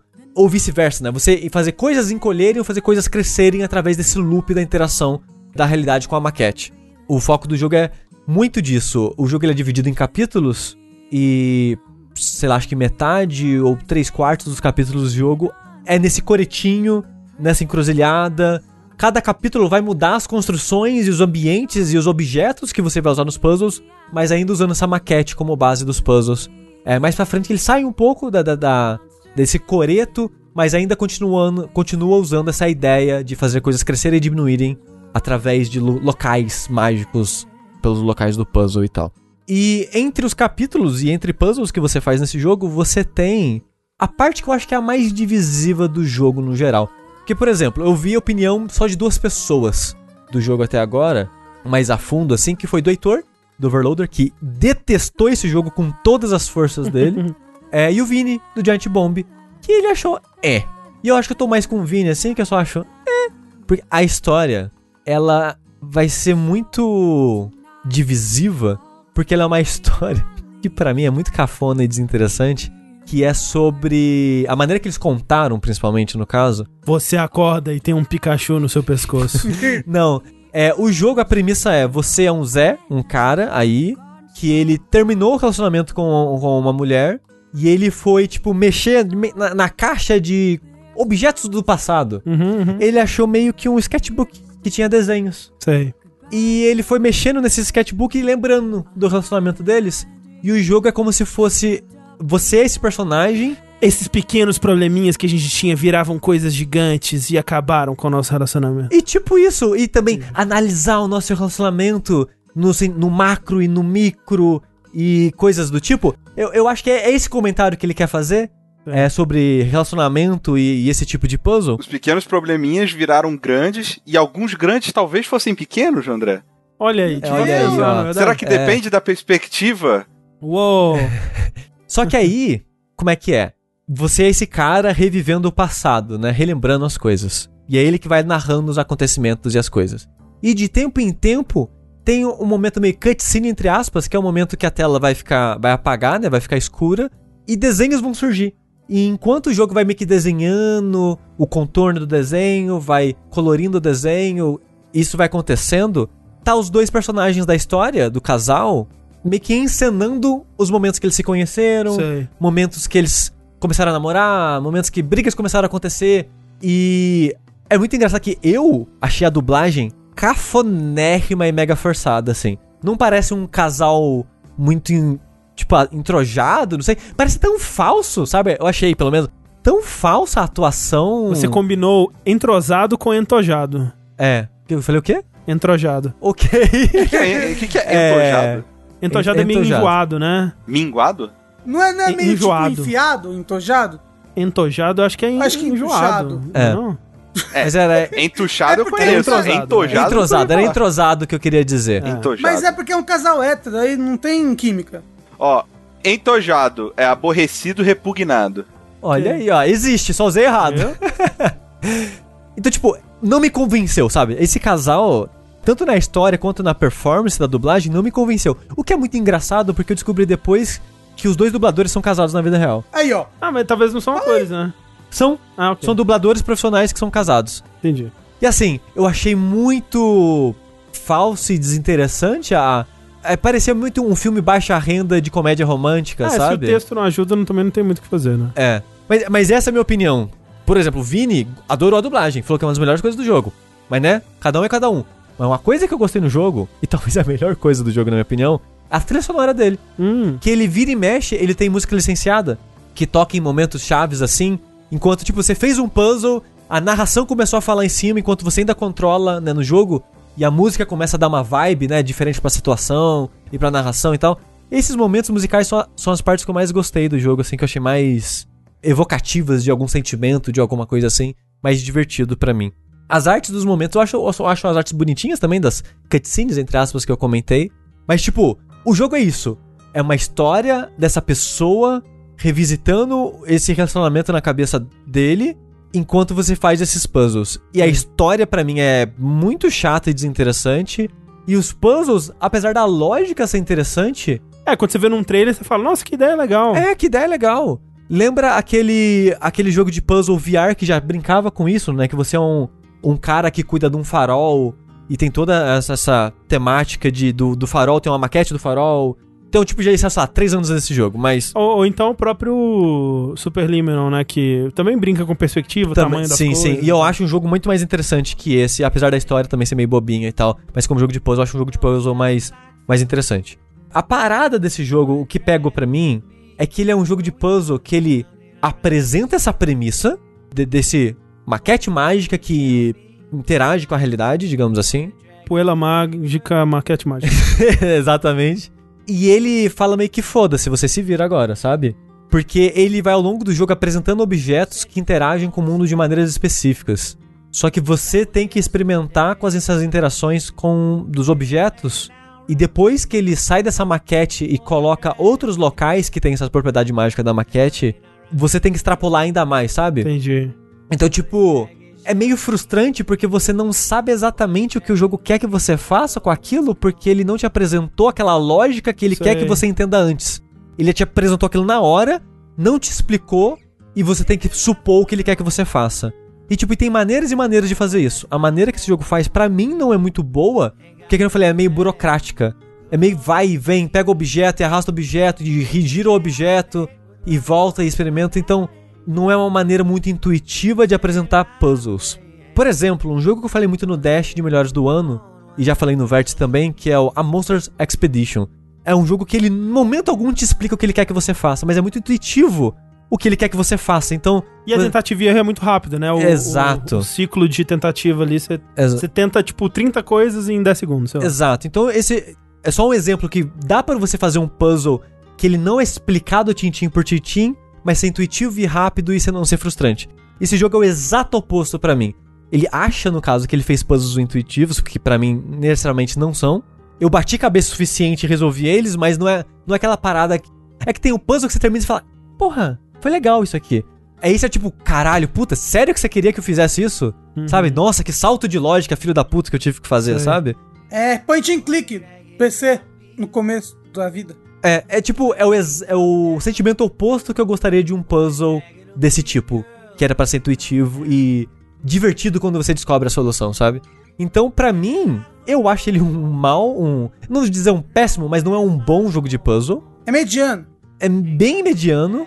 E a história, pra mim especificamente, não me pega, não me interessa em absolutamente nada. É meio que um. Meio que começa uma comédia romântica ruim e termina um jogo ruim sobre discutir relacionamento, eu acho. Uma grande DR interativa. É, não sei. É um jogo que eu fiquei feliz que eu não paguei nada por ele. E fiquei feliz que ele teve tipo 3, 4 horas. Então, essas foram as vantagens do jogo pra mim. Bota na, pode botar na caixa, né? Não paguei nada por ele e tem- é curtinho. É, mas fora isso, eu não consigo recomendar esse jogo. Tipo, ele é bonito, tem uma trilha legal e é isso, sabe? Aparece nas melhores trilhas de 2021, Sushi? Talvez. Mas é licenciado, não pode. talvez. É. Entendi. Então, assim, se você por acaso tem um PlayStation 5 e tem PlayStation ah, Plus, por que não? Não é verdade? Mas ao mesmo tempo, como o Tengu disse no último Dest de jogos, o seu tempo vale muito mais do que isso. Tem como. Então- Por exemplo, Sushi, se eu pego uma coisa no mundo real. Uhum. Aliás, eu pego uma coisa na maquete Uhum. e jogo no mundo real. Certo. Aí eu pego ela na maquete, ela tá pequena. Tá pequenininha. Se eu coloco ela de novo no mundo real e pego na maquete, eu posso fazer isso até ela ficar num nível subatômico? Tem um limite de pequeno e um limite de grande que o jogo fala, você não pode mais pegar isso no mundo. Ma- Entendi. Quando você vai, coloca o mouse, né, o centro ali da tela, em cima, parece um xizinho falando, para com essa porra. Entendi. Então você não pode Encolher as coisas pra entrar sempre. no, no- virar uma partícula quântica e entrar no cu do Thanos. não pode. Droga. O problema é que você Não não ia conseguir voltar ao tamanho normal. A não ser que a maquete esteja dentro do Thanos também. O mundo todo tá dentro do cu do Thanos. Tipo, o, tempo, o tempo todo. Isso Você encolhe explica, tudo e põe no cu do Thanos. isso Eu explica muita ver, coisa. É, eu quero ver alguém me provar que não, né? Fato, fato, fato.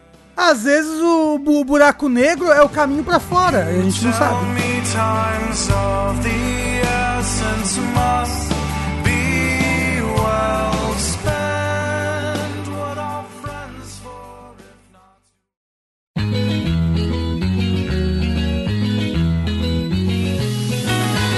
Tenku, você conseguiria me provar que Kurosaki Ichigo não tem muitos cus?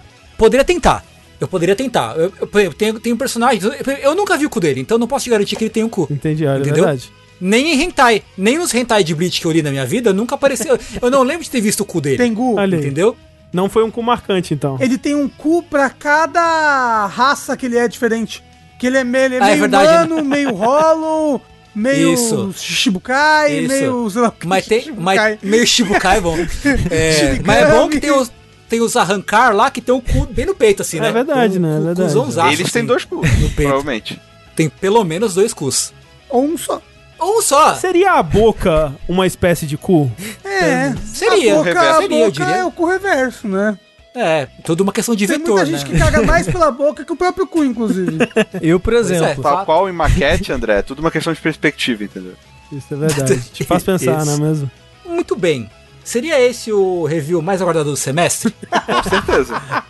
Não, mas enfim, eu tava, eu tava jogando, né, quando eu voltei da, da- do meu recesso aí de internet do fim do ano, começo do ano, aí eu voltei streamando e, vou, e, e streamei numa das primeiras oportunidades que eu tive esse tal desse Brit Soul Resurrection, né, porque, e eu não sei porquê, que apesar de Bleach do Cubo Taito ter uma fixação com termos em espanhol, o Ecomundo.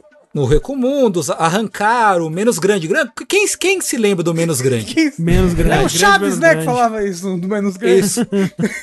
Originalmente, no Japão, o nome desse jogo é Soul Ignition.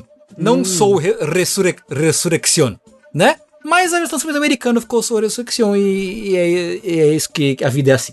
E aí eu tava jogando o jogo. E eu pensando, eu não, eu não, eu não sei. Eu não sei. Porque eu queria falar sobre esse jogo, mas eu não sabia exatamente o que eu queria falar sobre esse jogo. Mas aí jogando mais, eu falei, ok, eu, eu sei o que eu quero falar sobre ele, sobre esse jogo. Sobre Bleach, né? O que falar sobre Bleach? O que falar sobre esse jogo? Qual é a sua relação com Bleach, Tengu? Eu gosto, eu, eu, eu bebi muito do Kisuko do Bleach pra dizer hoje que eu não gosto dele, sabe? Entendi, entendi. o negócio é, todo mundo conhece o Tengu pelo cosplay dele de Bleach. Sim. Eu acho que é, era, Sim. era a foto do Orkut do Tengu, eu tenho É certeza. Era, era, sim, eu. É o que eu falei, eu, be- eu bebi muito do Kisuko para hoje negar Bleach na minha vida, sabe? Aham. Então, eu, eu, e eu tava comentando com o pessoal que, tipo, Bleach é, um, é, um, é uma série, é uma, é uma propriedade intelectual que é muito estilosa pro próprio bem, assim. É tudo muito estiloso, quando não é uma tela, uma página branca escrito, escrito o coração, assim, sabe? Mas os bonecos são muito estilosos, os bichos são estilosos, tu- tudo estiloso. Então isso eu não posso, não posso acusar Bleach de não ser uma obra estilosa. De fato, eu acho que Bleach é estilo e as músicas das aberturas. É, e as músicas, né? A gente até fez um. Fez o, o ranking das aberturas do Bleach no, no Jogabilidade e tudo mais. É forma acima de conteúdo, né, Bleach? É muito, 100%, 100%. Ou se tornou. Eu não sei se sempre foi ou se virou isso com o tempo. Porque eu não reli. Eu queria muito revisitar Bleach em algum momento pra. Pelo menos um mangá, porque é rápido de ler e tudo mais. É, né, só tem umas imagens branco, né? É, É. bem rápido de ler. o mangá. Pois é, Nossa, essa página aqui é literalmente só branco. não é?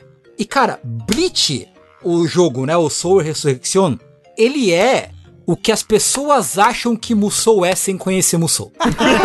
ele, ele, ele é o estereótipo de Musou cristalizado, sabe? Porque o que é esse jogo? Ele é um jogo que não é feito pela Omega Force, não é feito pela, pelo estúdio que faz a série Warriors, mas ele tem todas as os elementos que formariam um jogo desse gênero. Ele é um jogo de ação em terceira pessoa, em que você luta contra muitos inimigos ao mesmo tempo.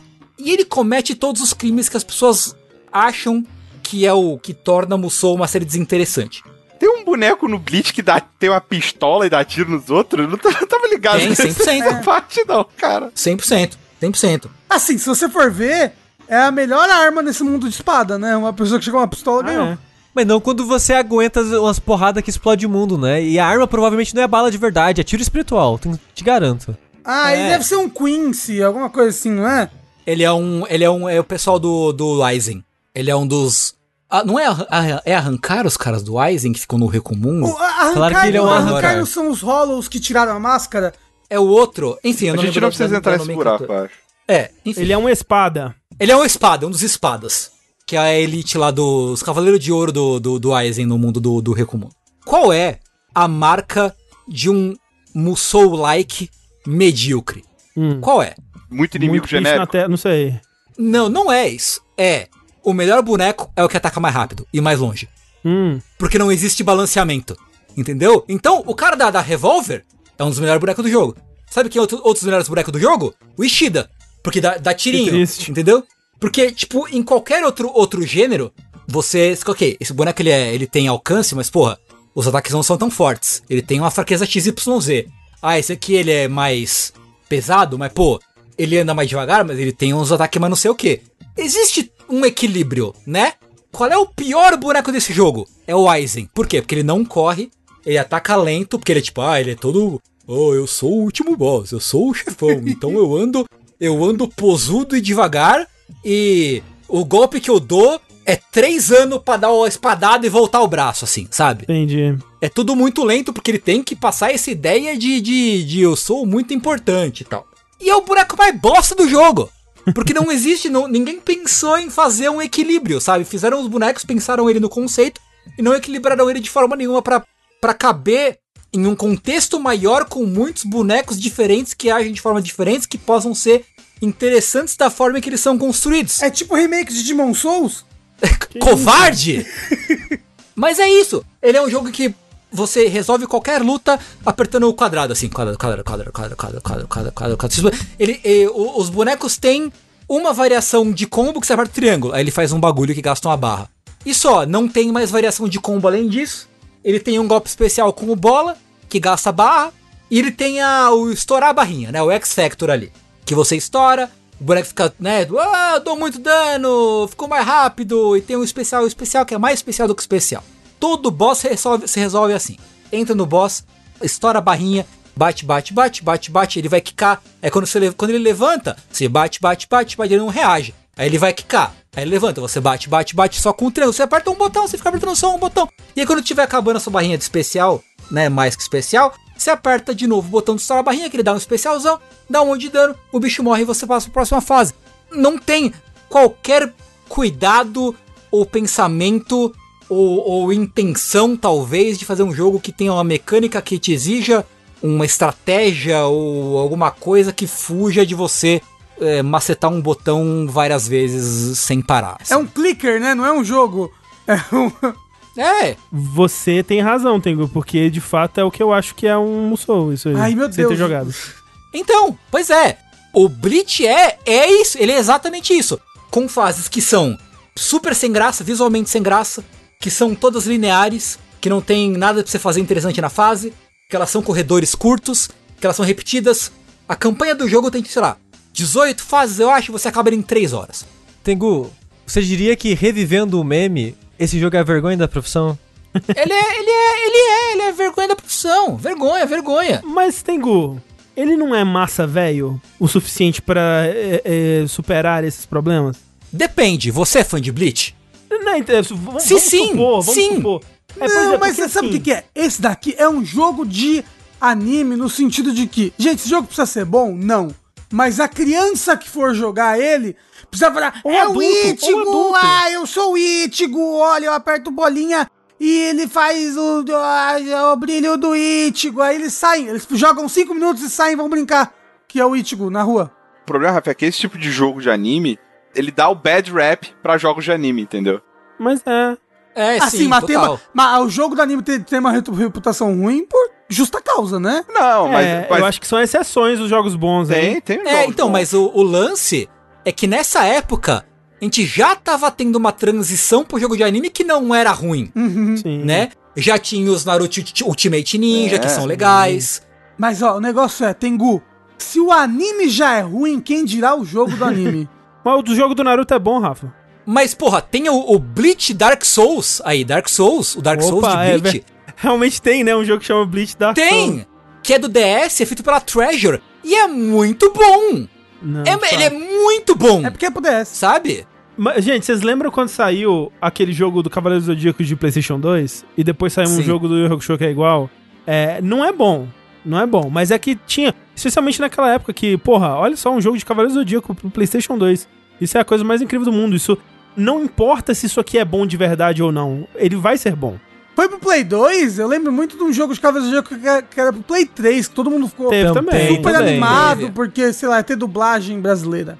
É, não teve, mas a galera gos- gostou muito de jogo do Play de caralho.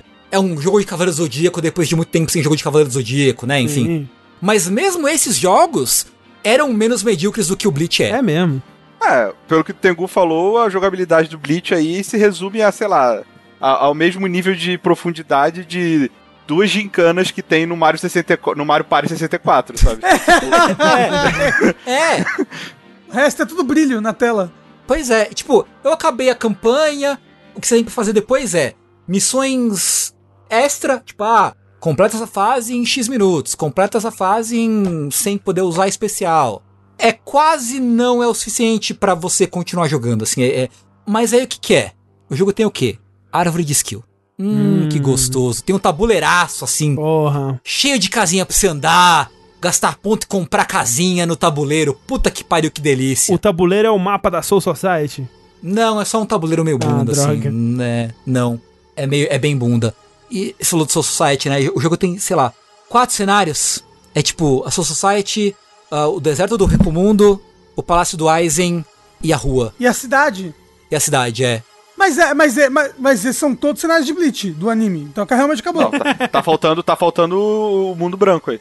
É, a página em branco, é. A página em branco. É, não pode, é patenteado pela Capcom, esse... Caraca, cenário velho, se eu trabalhasse num jogo de Bleach, eu ia esconder um, um cenário que é uma página em branco, assim. Nossa. Troslei demais, assim. Mas, mas, mas espera, tem isso no Bleach mesmo? É porque o, o Cubo, ele para, ele não desenhava cenário às É, vezes. ele desistiu, ele chegou uma hora que ele desistiu. Desistiu. Tinha uma hora É que. só, é só o personagem sem fundo. Isso. E, e o personagem também não é desenhado, não, direito, não. É tipo é só a linha primária assim, do personagem. Sem sacanagem, se você olhar, tem uma hora que o Cubo, ele tava literalmente no Me Demite, entendeu? Ele tava tipo Quero assim, ver. mano, eu vou fazer essa merda porque vocês estão me pagando, mas eu não quero, não, não vou fazer, foda-se, não gostou, me demite, tá ligado? E aí, velho, ele não desenhava as paradas mais, velho. Simplesmente isso, ele não desenhava mais, ele botava um fundo branco, não desenhava cenário, os bonecos ficavam voando no ar, todo mundo aprendeu a voar pra não ter que desenhar chão. É isso, cara. foda-se. Todo mundo aprendeu a voar pra não ter que desenhar chão, caralho. É, meio que isso, assim, é meio isso. E o André tava falando, né, que tipo, ah, que quando, quando a gente jogou o Pirate Warriors, né, o André viu que eu tava pegando e, e você experimentar com os combos, as habilidades, já era, já me trazia alegria pro meu coração. E trazia. Mas o Bleach nem isso ele me dá.